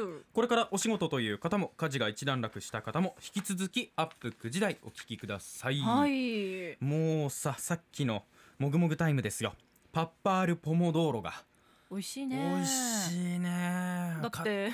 硬いパンがもう見事に再生してましたし。エモヤンさんの話聞いてなかったでしょ？えー、ごめんなさい本当に。納豆を食べようと思ったけど、うん。納豆が入ってなかったから、うん。お醤油に生卵にお醤油つけて生卵だったんだ。納豆美味しいですよね。正解は生卵でした。そういうことですねねでもパッパールポモドーロの横にうん。半熟卵があったじゃないですか、ゆこれもまたね。で卵真壁メソッドで私も今作ってますよ。やってるって言ってましたねマリコさんもね。沸騰したお湯に、うん。えっと冷たい状態のゆで卵を入れてうんうん。7分半、7分半。M 玉だったうん。ら7分半で、はいはいはい。これでさっきの本当に美味しいのができるわけなんですね。そう幸せな週末を過ごしてあますね。りがたいよ。これほらあのもあぐもぐタイムのメニューの紹介のところに、ドイツのメルケル首相もいただいたって書いてあるじゃないですか、うん。もうてっきり真壁ディレクターが出したのかなってちょっと思いましたよ ね。メルケル首相にね。出してみたい。本人は出してみたいという希望があるようですけど。いやこれはでもうん。国境を越えて美味しいというか、美味しい。まあ本当は向こうのものなんですけど、えー本当に素晴らしいものをいただきました。はいさてメッセージの紹介いきましょうか、えー中部出身の土木屋さんです、はい。昨日マリコさんのうん。声に癒されていますって、あメールくださった方ですよね。でした。でアゲアゲフレーズ。で早口言葉の時にえ出ればいいですねみたいな話をしてたんーですけど。ですけ出なれどもかったね。出なかったごめんなさいね。え昨日は寒かったですよね、はい。昨日のお風呂入っている時に突然お湯が出ない。お風呂入ってる時ですからもうすっぽんぽんです。うん。私はすぐにお湯が出ると思い水を出しながら水がお湯に変わるのを裸で10分間待っていました。あ これはすごいね。よく待ったな。忍耐の人だ忍耐ねの人です。忍耐の虫です。すごいです結局お湯が出なかったので冷たい水でお風呂に入りました。うわいやー耐えましたね。コンロでお湯を沸かして入ることも考えましたがすでに体は石鹸だらけで仕方がなく冷たい水で洗いました。あでもこうなったらもうしょうがないね。そっかまだね。あのなんだ濡れた状態とかだったらあれだけど石鹸がついてるっていう状態だとね、でもこう冷たいものバーって浴びた後って、うん。出た後またカカーって大丈夫だったかな私には一気に水を流す勇気がなく、うん。手のひらに水を溜めて少しずつ少しずつ水で体を流しましたが 途中でバカらしくなって石鹸が残っていました。がタオルで体を拭きました。あ結局故障の原因は灯油の燃料切れだったと。あー出さないといけないね。じゃあ今日は大丈夫かな。今日は大丈夫ですよ。ぬるぬるを落としてください。いやよくぞ。寒いお中疲れ様でした、耐えに耐えましたよ本当に。じゃあこのつながりになるんですかね、ええ。CM の後。そうですね。雪の話。はい。雪があったらやりたいこと皆さんから募集して このおりますねつながりにはならないね。ちょっとまた寒い寒いつながりちょっとつなぎ目 ちょっと荒かったですね。そうですね。すいませんでした。引き続きお聞きください、はい。RBC アイラジオアップ。ここからは地域の夢ある未来を支えたいイオン琉球。電気もガスもいいんでガス。沖縄ガスの提供でお送りします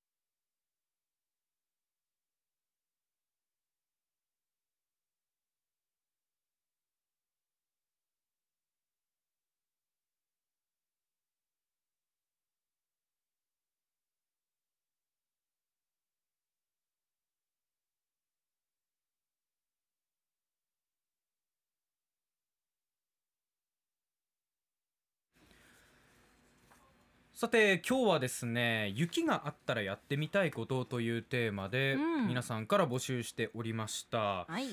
ただまあね全国各地見るとやっぱり雪の影響で事故があったりとかもするんでね。だから。もちろんこう災害的な側面もあったりするわけですけれども、こと沖縄においてはなかなか雪が降ることもないということでぜひそう。皆さんにどういうことをしてみたいのかっていうのをちょっとこれ完全に個人的な発想だったんですけど聞いてみたいなと思って、うん。えー今日はこのテーマに設定してみました。はい。では早速ご紹介してまいりましょうか、うん。えーホッシーさんありがとうございます。メールでいただきました。雪が降ったら5歳の息子がラジオの声に反応してでっかい玉作る。でっかいのでっかいの。と大はしゃぎです。想像の中の雪にも大興奮しております。あれ雪合戦したいってこと？雪だるましたいってこと？とにかく多分こう大きい丸くしたいんだ作りたいんだろうな。わかりますよ。ロマンがありますもんね、うん。これ実際どうですか？仙台で作りました？やりますやります。うん。やっぱねこう別に雪だるまの土台にならなくたっていいんですよ、はい。とにかくやっぱでかいのを作った人が勝ちぐらいの戦いをやっぱやりましたね。ああ、やっぱうこれはロマンですよね。んロマンですね。わかります？気持ち。えっとねもう一つ、うんヒーローさんマリ後半おはっす。僕ヤッホーしたいヤッキーです、はいありがとうございます。今まで旅行先で雪が降ったら、はい。大の字を作る、うん。小規模の雪合戦、うん。雪が降るのを眺めるをやってきたけど雪かきってやったことないから、うん。ママさんダンプを使って1時間ぐらい雪かきしてみたいですと。そうか。雪降るぐらい寒い中で体を動かして汗かいたら汗も凍るのかな西野かな真中かなって来てますね。いいんですよ最後の別に読まなくても、そうだね。マリコさんの判断ですからね。そうだね。あ読読みながらあこれ読まなくてもよかったかなと間違ったなって。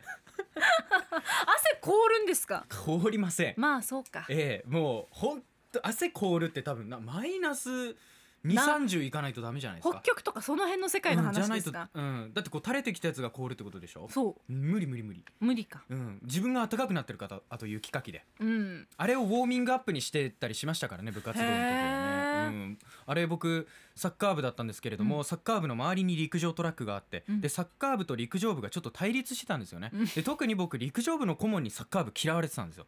部活間のこういうのありますからね。あるある。で、うん。えーとまあ、陸上部が当当日の朝練習してなかったからじゃあ朝練サッカー部やるってことで雪かきのちょっと雪をね、うん。陸上部のトラックの方にうん。わってやったんですよ。うん。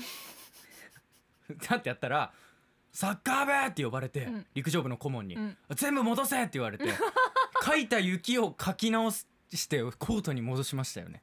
どこに持っていくか問題ですね。どこに持っていくかもちょっと陸上部とね ドンパチやってましたよ。なんか思い出しちゃった。あのねこっちはよしこさんから来てますよ、はい、雪が降ったらやりたいこと。ギリギリまでサウナに入って、うん普段なら水風呂で体を冷やしますが、うんうん。誰もまだ足跡をつけていない雪原で大の字になって体を冷やしたいですって来てますね。どうですかこれ雪博士。博士。うん。東北の。雪博士からしたらどうです？多分ですけれども、うん。サウナから出て、うん。ちょっと歩いて大の字になるわけですよね。そうちょっと歩いてる最中にも気持ちよくなってるから、うん。大の字にならなくても満足しちゃうと思うんだよな。道中で。だってよよしこさん。雪博士からしたらちょっと違うんだって。ちょっと現実的な話をさせてもらうと、うん。大の字になるまでに結構もう気持ちよくなっちゃってる、ううん。んでだってすもうす直に肌に雪をつけに行くわけでしょ？うん。危ないと。ちょっとこうびっくりして心臓が。えー、びっくりだそうです。うん。さすがに怖いですよね私たちもね。ね。うん。今ね鎌倉系もい結構来てますよ。あえっとねこれ、うん。ツイッターで来てたんですけど。鎌倉作りたいって人。サビッチ FC さん。うん。雪があったらやってみたいことは子供と鎌倉作り。うん。以前5歳のチビと北の国からのドラマを見ていたらお結構渋い。5歳のチビと北の国からのドラマを見ていたらお父さん雪のところに行ってキャバクラに行きたいと鎌倉のことをキャバクラと言い間違えておりました。鎌田アナキャバクラって何ねって来てるんですけど。キャバクラっていうのはあの女性がいっぱいいて。あの接待してもらうところです。何を説明してるんですか分かってますけど。でもすすきのの今情景が浮情景がね。うーん。鎌倉とキャバクラねちょっと5歳から5歳の口からキャバクラはちょっと聞きたくなかったな。普段どっかで聞いてるのかな？もしくはサビッチ FC さんがちょっと口を滑らせてそうですよね。言ったのをちびちゃん覚えてたっていう可能性もありまそうから。もすかしれません。普段の言動ご注意ですよ あとね鎌倉つながりで言えば、ノベンバさん、はい。鎌倉の中でおでんとみかん食べたいって。こたつじゃなくて。あとね銀のスプーンさんも鎌倉作って暖を取りたいって。ちょっと一部メールから抜粋しますと。そんなこと書かれてますが。保温効果はありますからね。どうです、ん。あのやっぱり雪博士としては。作りました？作りましたよ。そら作りましたよ。うん。鎌倉は自分で作れますよ。うん、うんただえ結構時間かかるんですけどね。山作ってうん。間くり抜くってことですか、そうですね、うん。最初山作って、まあ、後半で間をくり抜くっていう感じなんですけど、うん。一番いいのはなんだろう隅っことかに積もめちゃくちゃ積もってるやつをうん。使うことによって山を作る作業しなくてよくなるんですよね。掘るだけでよくなるんですよ。隅っこに積もってるから、うん。もう一部こう密閉されてる状態はできてるわけなんですだからそこの間を雪で掘っていくだけでえ鎌倉ができるっていうのがあったんですけれどもね、うん、こういうのも作ったりしてました。なるほどね。でも何人入ったかなあの鎌倉。ちっちゃい頃作って34人ぐらい、あ結構入りますね、うん一生懸命作った鎌倉はそのぐらい入りましたね。高校生の時に作ったやつはねあれ2人入り。うん。2人まで。うんだったな。わざとですか？ってディレクターが。いや全然もうばあちゃんちの鎌倉ですから。ばあちゃんち鎌倉。ばあちゃんちの鎌倉にそうですね。色恋沙汰とはまたな全然違うわけですね。ねうん色恋で鎌倉ってあんまないですよ。そして あの夢を見ていらっしゃる方々へ。特にない。どうやって固めるか、うん。もう硬い雪が硬いところはうん。それこそ作りやすいってことですか？だからね。えっとねまあ雪が硬い時もあるんですけど。湿った雪って言うんですか？うんでもこうタントントントントントンやって、うん。ゆ山を作る段階から結構固めていくんですよ、うんうん。でもやりすぎると次掘れなくなる。ああ難しい。でもやらなすぎると、うん。穴掘った時に崩落するんですよ鎌倉。危ないね。そうだから ここの絶妙なバランス感で、うん。トントントントンうまい具合の力入れ具合でやっていって山を作って、うん。あとは掘っていくだけっていう感じかな。そうすると基本崩れないですけどねあとね、ん。イミグレさんからも来てて。仕事で毎年冬の北アルプスへ行くんですが今はい。ツイッターにも載せてくれてますね、この時にいつもこっそりやるのが新設へのダイブ。うん。理由はそんなにないけどなんとなくやりたくなるんですよねって。今 TikTok なんかでもさ、はい。雪にダイブするのって結構ありますね。乗っけてますけどどうですか？やります。やりますか？毎年やる。これ柔らかかったらいうん。いですけどね。う、ん。あでも硬いと柔らかいは大体見てわかるんで。あもう見てわかるうん。んだ、あこカッチカチだなと思ったところにダイブするような人はいなかったですよ。でも新設にダイブするときに気をつけてることってあるんですか、まあだからその新雪が思ったほど積もってなくて、うん。意外と地面がすぐそこに迫ってて石とかにこう頭ぶつけたりする可能性ありますよね。植え込みとかねそうええ意外とみたいな。朝とかってなる時ありますよね。危なうんでもそれはお前確認できなかったんか前にみたいな。さっき言い切ってたけどみたいな話になるんですよね。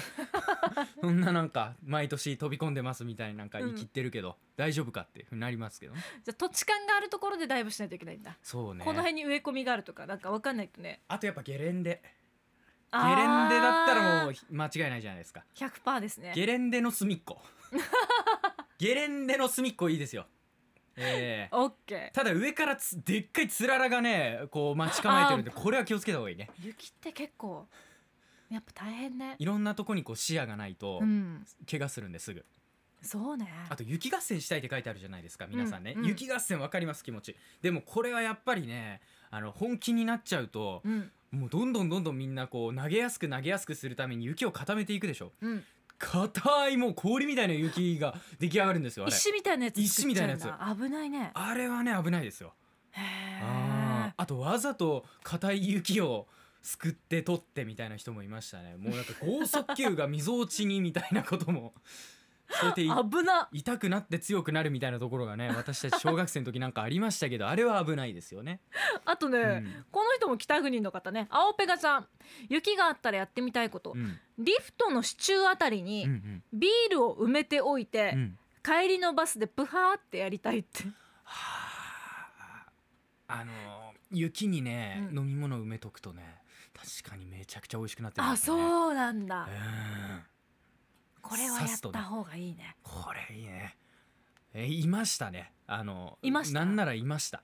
何もかも終わって運転もしないで帰るような人たちうん。が全部終わってうん。汗もかいてその汗とか喉の渇きを入り口のとこに刺してあるなんかあの長めのかロング缶のビールあるでしょ、うん。あれを帰りさっと取ってパシッてやってクワーとか言ってて帰ってましたね。おしゃれおしゃれか？こんなとこですかね。雪の話。いや尽きないですけれども。いや憧れは尽きません。ねえ、まあマリコさんもまたあのぜひ雪に雪。シロップ触りたいね。かけるようなことないようにしてください、ダメなのよね。はい。以上皆さんから募集した、えー雪があったらやってみたいことでした「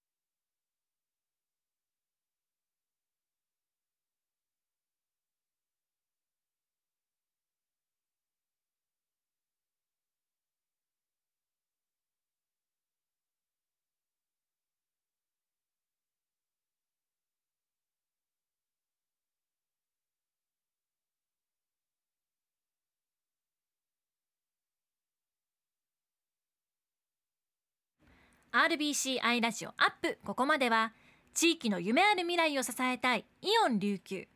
電気もガスもいいんでガス。沖縄ガスの提供でお送りしました。続いてはラジオカーです。今日はこの方です。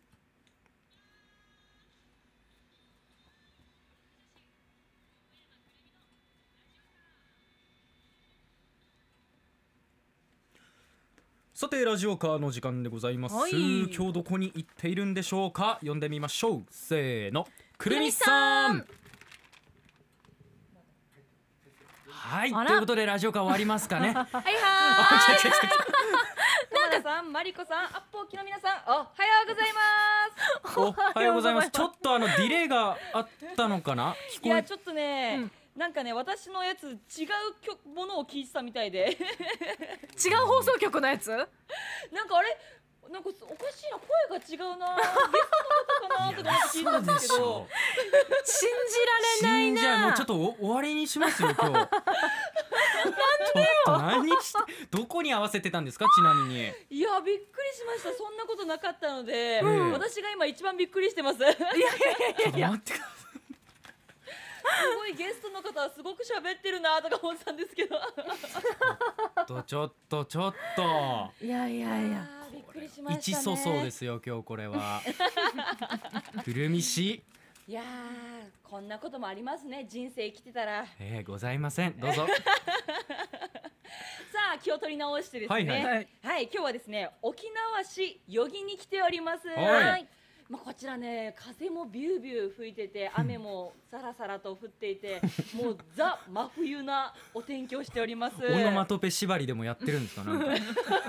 さあさあバラバラ まあそんなね天気は悪いんですけど元気に素敵な情報をお伝えしたいと思いますはいお願いします。はい、お話を聞くのはフィンガーペインターのゆかこさんです。ゆかこさんよろしくお願いします。よろしくお願いします。はいゆかこさんお願いします。はい、お願いします。さあゆかこさんはまあアーティストなんですけども筆ではなくて手で絵を描いてるんですよね。あはい、指で描く画家として活動します。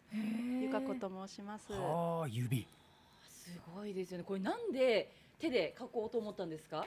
と2014年に沖縄旅行来た時にあの沖縄のこの自然にすごく惹かれて、でガジュマルの木に出会った時にあの生命力あふれる木にこう筆では太刀打ちできなくて指でこう根っこから突き上げる様をあの手で表現した時に絵が生きてきてあこれだって思った時から指で描くようになりました。へえ。すごいですですよね。この自然のパワーを、はいもう手じゃなきゃ指じゃなきゃ表せないはい。その気持ちから、はい。まあ、指で描いたっていうことなんですけども、はいまあ、今私すごいたくさんの作品見させていただいたんですけど、はい。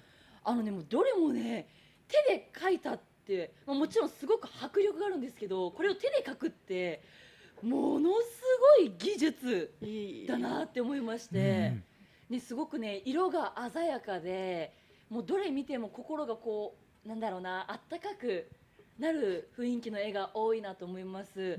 でこう自然なものをこう題材にしてるのも多いんですけど、はい。結構鳥はい多いなと思ったんですけどこれはないんで鳥が多いんですか、あの純粋に鳥が大好きなのおと、ー。はうんいいですよね。あの鳥の目、うん。動物の目がそのましさらで生き生きしてるこの純粋な目が大好きなので、はい、鳥を描いてます。もう絵から純粋な感じが伝わってきます。いえいえなんかもうキラキラした目で私見つめられててドキドキしますもん鳥さんに。そのぐらい素敵なんですよね。でまたねこの今素敵な活動をしているゆかこさん新しく新しくまあ去年からとある活動をしてるんですよね。あはい、えっと学校や園子どもたちの保育所などを回らせていただいて、アートの力で笑顔の輪をというテーマに、うんあのフィンガーペイントというこ体験を通して子どもたちにワクワクした時間を届ける活動をさせてもらってます。これこう始めたきっかけっていうのはどういったものがあるんですか？あの今こうコロナ禍で子どもたちが実際こう抱えてる心の問題っていうのがすごく深刻だなっていうのを行く場所行く場所保育園の先生方も保護者の方もいろいろ抱えていらっしゃるのを聞いた時にあ今動かないとなっていうことからスタートしました。すごいやっぱこのゆかこさんのこの優しさっていうんですかねそれをすごく感じるなっていう思いもありますし、うん。まあこれゆかこさんずっとはい。一人で活動されてたんですけども、はい。やっぱり絵の具だったりキャンバスとかはいたくさんい。ろんなものがかかる中で、うんうんはい。なかなか一人で続けていくのはうん難しいですよね。そうですね。なかなかちょ自分でも制限があったりなかなか難しいなっていうのであのこ今回3月からスタートさえない第2弾ですね、はい。スタートさせていただく中であの個人様や企業様に協賛を募りながらより多くの子どもたちに届けたいと思ってあのいろんな方たちのごご協力のもと一緒に活動させていただけたらなと、はい思ってます。もちろん一人でやる輪も大きいですけどもさらにみんなでやると、はい。さらにさらに大きな輪になってたはい。くさんの子どもたちを笑顔にすることができるっていうことですよね。はい。そうですね。素敵です本当にね、このまあ協賛ですねさまざまな協賛の方法がありますので、えっと、ホームページですね、はい。ネットの方で「フィンガーペインターゆかこ」と検索もしくはですねインスタの方でフィ「フィンガーペインターゆかこ」と検索しますとホームページにも飛べますので、はい。そちらから飛んでいただいて協賛のページがありますのでそこからぜひですねもう今回このゆかこさんの素敵な活動を聞いて応援したいよと思った方ですねぜひ自分もこの大きな輪に加わりたいなと思った方ですね、ぜひねそちらのページから協賛もぜひしていただけたらと思います。またゆかこさんねこう毎日インスタの方にですね今日の気持ちっていうのをあのがあの絵に描いて毎日更新されてますので本当素敵な作品がインスタの方にもたくさん載ってますのでそのそちらのインスタですねフィンフィンガフィンガーペインターゆかこで検索しましたら出てきますのでそちらもぜひチェックしていただけたらと思います今日はですねきっと私と出会った思いをはい絵に乗せてくれるんじゃないかという私は期待を 描いております。やめなさいよ アーティストにまでぐいやー、ただの期待ですよ。これ強制じゃなくて期待なんで。もうどんどんどんどん圧が 気にしないでもらって大丈夫です。さあ今日はですね。あのフィンガーペインターゆかこさんに素敵なお話を聞き聞きました。ゆかこさんありがとうございました。はいありがとうごいざいました。鎌田さん、はいはいマリコさんこちらからは以上です。さあまたカツアゲっぽいことしてましたけども フィンガーペインターって言えてなかったですからねフィンフィンガーフィンガフンーフィンガーになってましたからねもう以上ラジオカーリポートでしたさあではここで RBC アイラジオからのお知らせです。2月19日明日ですね。明日土曜日の RBC アイラジオスペシャルは市民が自ら助け合う社会を作ろうをテーマにお送りします。近年納税をして行政サービスを享受するといういわゆる消費者としてだけの市民ではなく地域課題に対して市民一人一人が主体的に取り組み住みよい社会を作っていこうという考え方が重要視されています。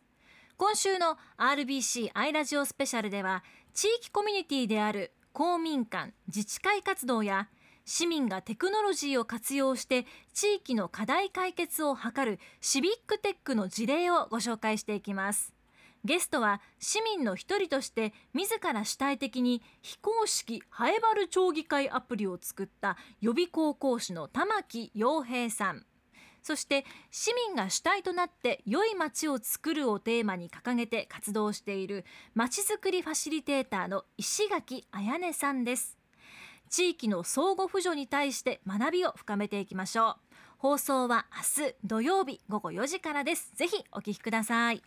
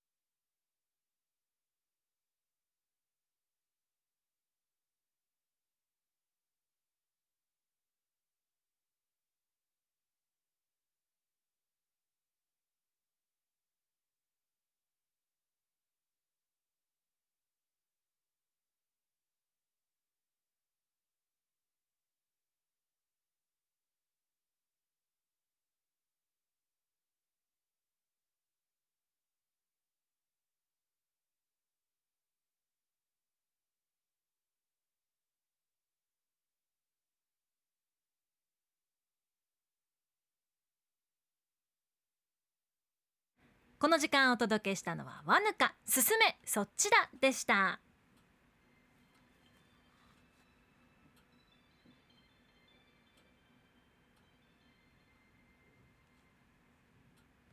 さてこの時間はラジオショッピングです。今日の担当は島袋ちえびさんです。読んでみましょう。ちえみさん。ヘイハニー元気？どうしたんですか急に。今日はねハニーはハニーでも、うん。美味しい蜂蜜の話題でなるほど。あすよろしくお願いしおます。願いしますお願いします。さあここからは蜂蜜のお取り寄せのご案内ですよ。宮崎県で113年続く老舗八兵衛館西沢養蜂場で蜂蜜にこだわり続けて60年余りの匠をうならせた一品ご紹介します。浅川さんです。おはようございます。おはようございます。よろしくお願いします。よろしくお願いします。はい。今日はいつもの食事が高級ホテルの朝食や料亭の一品みたいに数段美味しくなる絶品蜂蜜、業務用の簡易パッケージ仕様でお値段ぐぐっとお安めにご用意しました。わあそれ嬉しいです私も蜂蜜大好きではい蜂蜜好きな方多いと思うんですけども、あの上質なのってね浅川さん結構いいお値段するんですよねそうですよね。今日ご紹介するハンガリー産アカシア純粋蜂蜜。私も大好きなんですが、特に最近は手洗いやマスクといった対策のほかに抗菌作用で知られる蜂蜜が欠かせないんですよ。えー私もあの声を使う仕事なんで蜂蜜ね、結構ね喉にいいってよくん食べるんですよ。あのあ。この間テレビでもねやってましたんで気になる方も多いと思うんですがはい、ただ大事なのは味ですよね、そうですおね。得とは言ってもやっぱり美味しくないとですよね。はい、実はあの浅川さん、はい。先ほどいただきましたあこの蜂蜜、はいはい、まずねスプーンで一口舐めて、はい、その後あのこんがり焼いたトーストに塗っていただいたんですがいかがでしたか？とっても美味しかったです。あ、よかったです。なんか癖がなくてすっきりとした甘さで、はい。後にねほんのり残るか香りがたまらないですね。はい。淡い琥珀色でねとっても上品な蜂蜜だなと思いました。ありがとうございます。うん美味しかったです。はい、これは蜂蜜の女王とも呼ばれるアカシア蜂蜜、それも純度100%ですからね。蜂蜜にもいろいろありますが、これは純粋な蜂蜜ならではの味わいが格別なんです。うんなんかいつも食べていたアカシア蜂蜜よりも少しね味が濃いなっていう感じもしてあとっても美味しかったんですよ。あ皆さんりが普段。ね食べているこの一味も二味も違う違うかもしれませんね。はい、えーこれはさすが女王と呼ばれるだけの味癖もないですからねどんな料理にも合いそうですしあの思ったのが特売のヨーグルト、はいだ、ってこの贅沢なスイーツになりそうだなって思いましたよ。そうなんですよ。ホットケーキもコーヒーや紅茶も数段美味しくなりますよ。うん。また煮物などの味付けに使うとコクが出てまろやかになりますし、お砂糖よりも低カロリーで甘みも強いので少しの量で済むから断然ヘルシーなんです、うん。もちろんビタミンやミネラル酵素アミノ酸など健康や美容に嬉しい栄養もたっぷりです。いいことずくめですね。はい。浅川さんこのアカシア蜂蜜って国産のものもありますけど違いはあります？はい。国産のものは貴重でかなりの高級品です、うん。それに比べハンガリー産はお値段が魅力ですが輸入されているうちのわずか2%とこちらも貴重な蜂蜜なんです。うん。その中から色味香りのすべてが際立つ蜂蜜の匠をうならせる一級品だけを厳選し特注品の器具を使って仕上げるなど一切妥協せずこだわり抜いた特別な蜂蜜ですからお店でも海外産一番人気です。ああそうですか。はいハンガリーの蜂蜜の女王をさらに磨き上げた西沢印ファンの方も多いんじゃないですか？はい、本当たくさんの方に大好評です。うん。例えば40代男性の方もう何十キロ買ったでしょうか。砂糖みたいに強い感じもなく栄養も豊富癖がなくパンや料理に使い勝手がいいです。とおっしゃっています。うん。また50代女性の方お値段も量も大満足。美味しいとくれば言うことなしですと感想をいただいていあます。ー嬉しいですね。はい。ただ浅川さんこの純度100%の蜂蜜でしかも日本に2%しかない貴重なハンガリー産ですよね。はい。さらにこだわりのアカシア蜂蜜となるとやっぱりお値段結構しそうですね。はい。お任せください。ドーンと2.5キロ入りですが業務用としても提供している簡易パッケージだから実現できた割安価格。そのお値段。7560円になります。そうなんですか。えはい。この重さでこのお値段なら気兼ねなく使えそうですね。そうなんです。上質な蜂蜜をたっぷり使いたいというご要望にお応えした一番お得な大容量タイプです。嬉しい。島袋さん、はい。さらに今日は大特価通常7560円のところを、なんと税込み5400円。送料別でお届けします。え2000以上値引きですか？はい。え 2.5kg も入ってそのお値段聞いたことないかも。島袋さんこれで終わりじゃないんですよ、はい。今回はお店にも通販にもないお得なセットをアップをお聞きの方のために先着50名様限定でご用意しました。ありがとうございます。はい。今とっても人気の蜂蜜レモンジュースと、うん。蜂蜜が垂れずにピタッと止まるとっても便利な 500g 用詰め替え容器をプレゼント。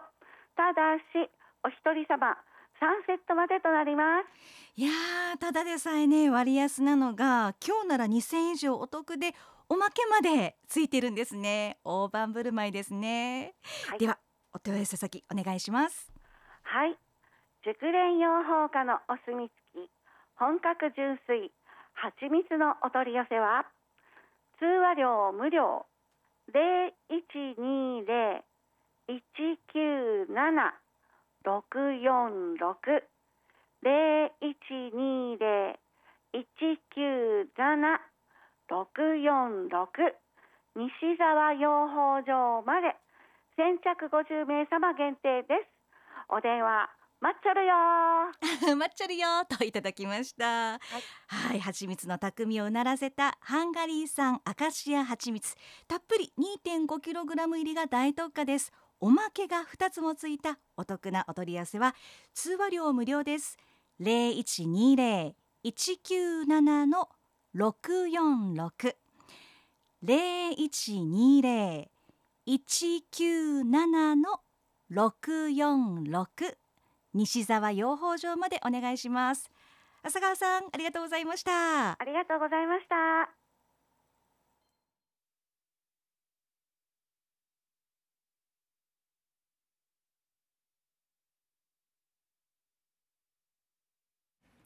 では天気情報をお伝えします。今日の沖縄地方気圧の谷や沖縄近海に発生する前線の影響により曇りや雨荒れた天気となるところもあるでしょう。そして明日なんですが週末沖縄地方は前線や低気圧の影響により引き続き曇りや雨で荒れた天気となるでしょう。本島地方では雷を伴う見込みです。明日もやはりお天気崩れ,、えー崩れそうですね。皆さん雨に濡れないように体調管理お気をつけください。以上この時間の天気情報をお伝えしました。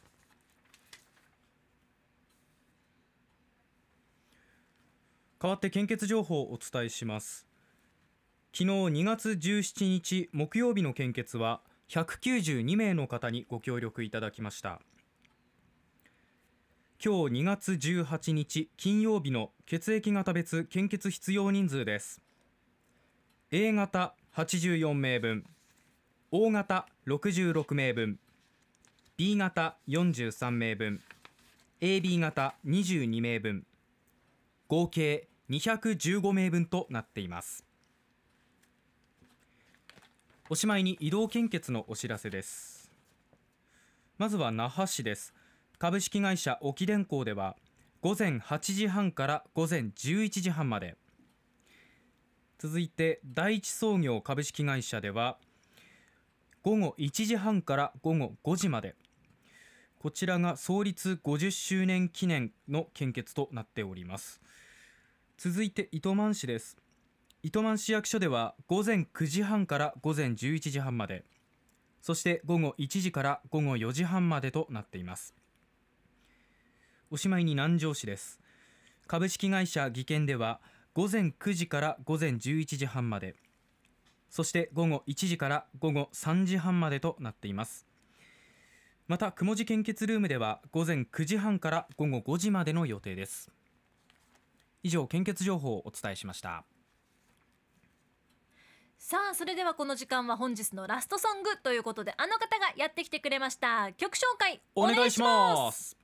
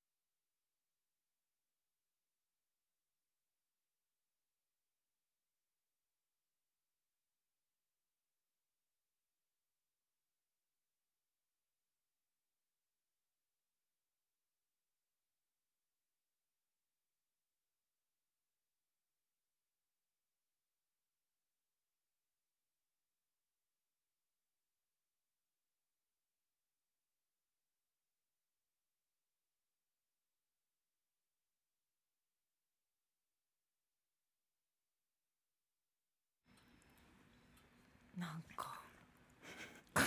こんな雪いい歌だなと思って。もう入ってこんよ、なんだよ最後南こうせつってもううん。レミオロメンの歌聞いてんのにさ。よくないね。もううまいこと言ってみましょうのコーナーになってるから。だからね。今日特にでしたね本当に。千葉吉兆も出てきたしさ。千葉吉兆出てきましたね。頭が真っ白っていう言葉が出てきましたけどね。本当ですね。ちなみにレミオロメンの粉雪が2005年とかでうん千葉吉兆は2007年。もうじゃあ2年後です、2ね、年後っていうことですね。にゃごやんさんもどうしたらこの歌から千葉吉兆出てくるんだって。わかんない。全くわかりません。黒幕のゆうちゃんさんもね、うん。曲が入ってこないとか。曲が入ってこないね。本当にさ。レミオロメンフィーチャリング昭和なってきてますよ。黒幕のゆうちゃんさんね。違いますよ、うん。フィーチャリングするな。本当よ、ね なんかね今日もね番組のスタッフがこれからこれからなのかな、あもう上がってるね。昭和アナの。えうん。これ手の写真かな？えそんなの撮れたんですか？上げてくれてるんですよ。前え？足だったんですけど、はいはい。今日はスタジオから去っていく時のえ？手の指に粉雪って書いてますね、何この全く役立たない角度のカンペみたいなの書く ならわかるよカンペ、ねそうそうそう。え指にもうなんか 見せたいがための誇示する粉雪が。これあえて見せたいんでしょうね。これはちょっとまたいや皆さんアップダナ38で調べてみてください。いつかね昭和アナの全貌を撮れる日が来るかもしれませんし。ーちょっと早すぎるんだよな。スタッフ頑張ってますので、うん。来週もね。全くでも、うん。あ早くて追いつかないですね。見えないでよすもんねもはやね次回も。超常現象なんじゃないかって思ってますけど楽しみにしてねください。いやいやいやいや、また来週も楽しみにしていただければと思います、はい。ではそろそろお別れの時間です。この時間はですねミュージックシャープラスプラス吉見大河アナウンサーそして今日はあいもこのもこさんです、はおはようございます。おはようございます。ノリノリでしたね。ね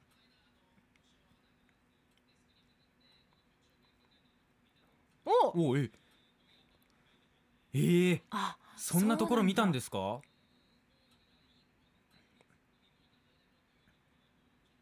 うん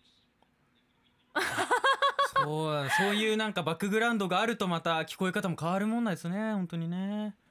えー、はあそうですか。はい。もこさん雪があったらやってみたいことは何かあります？うん いいですね。特にないっていい。そりゃそうよあな確かになもう出たくないですよね、うん、雪を眺めるくらいがちょうどいいのかなもしかしたら。暖かいところで、そうね。あー。かじかみますから。こんなにか。ほんとそうなんですよ。長崎ですよね。でもそうか。うん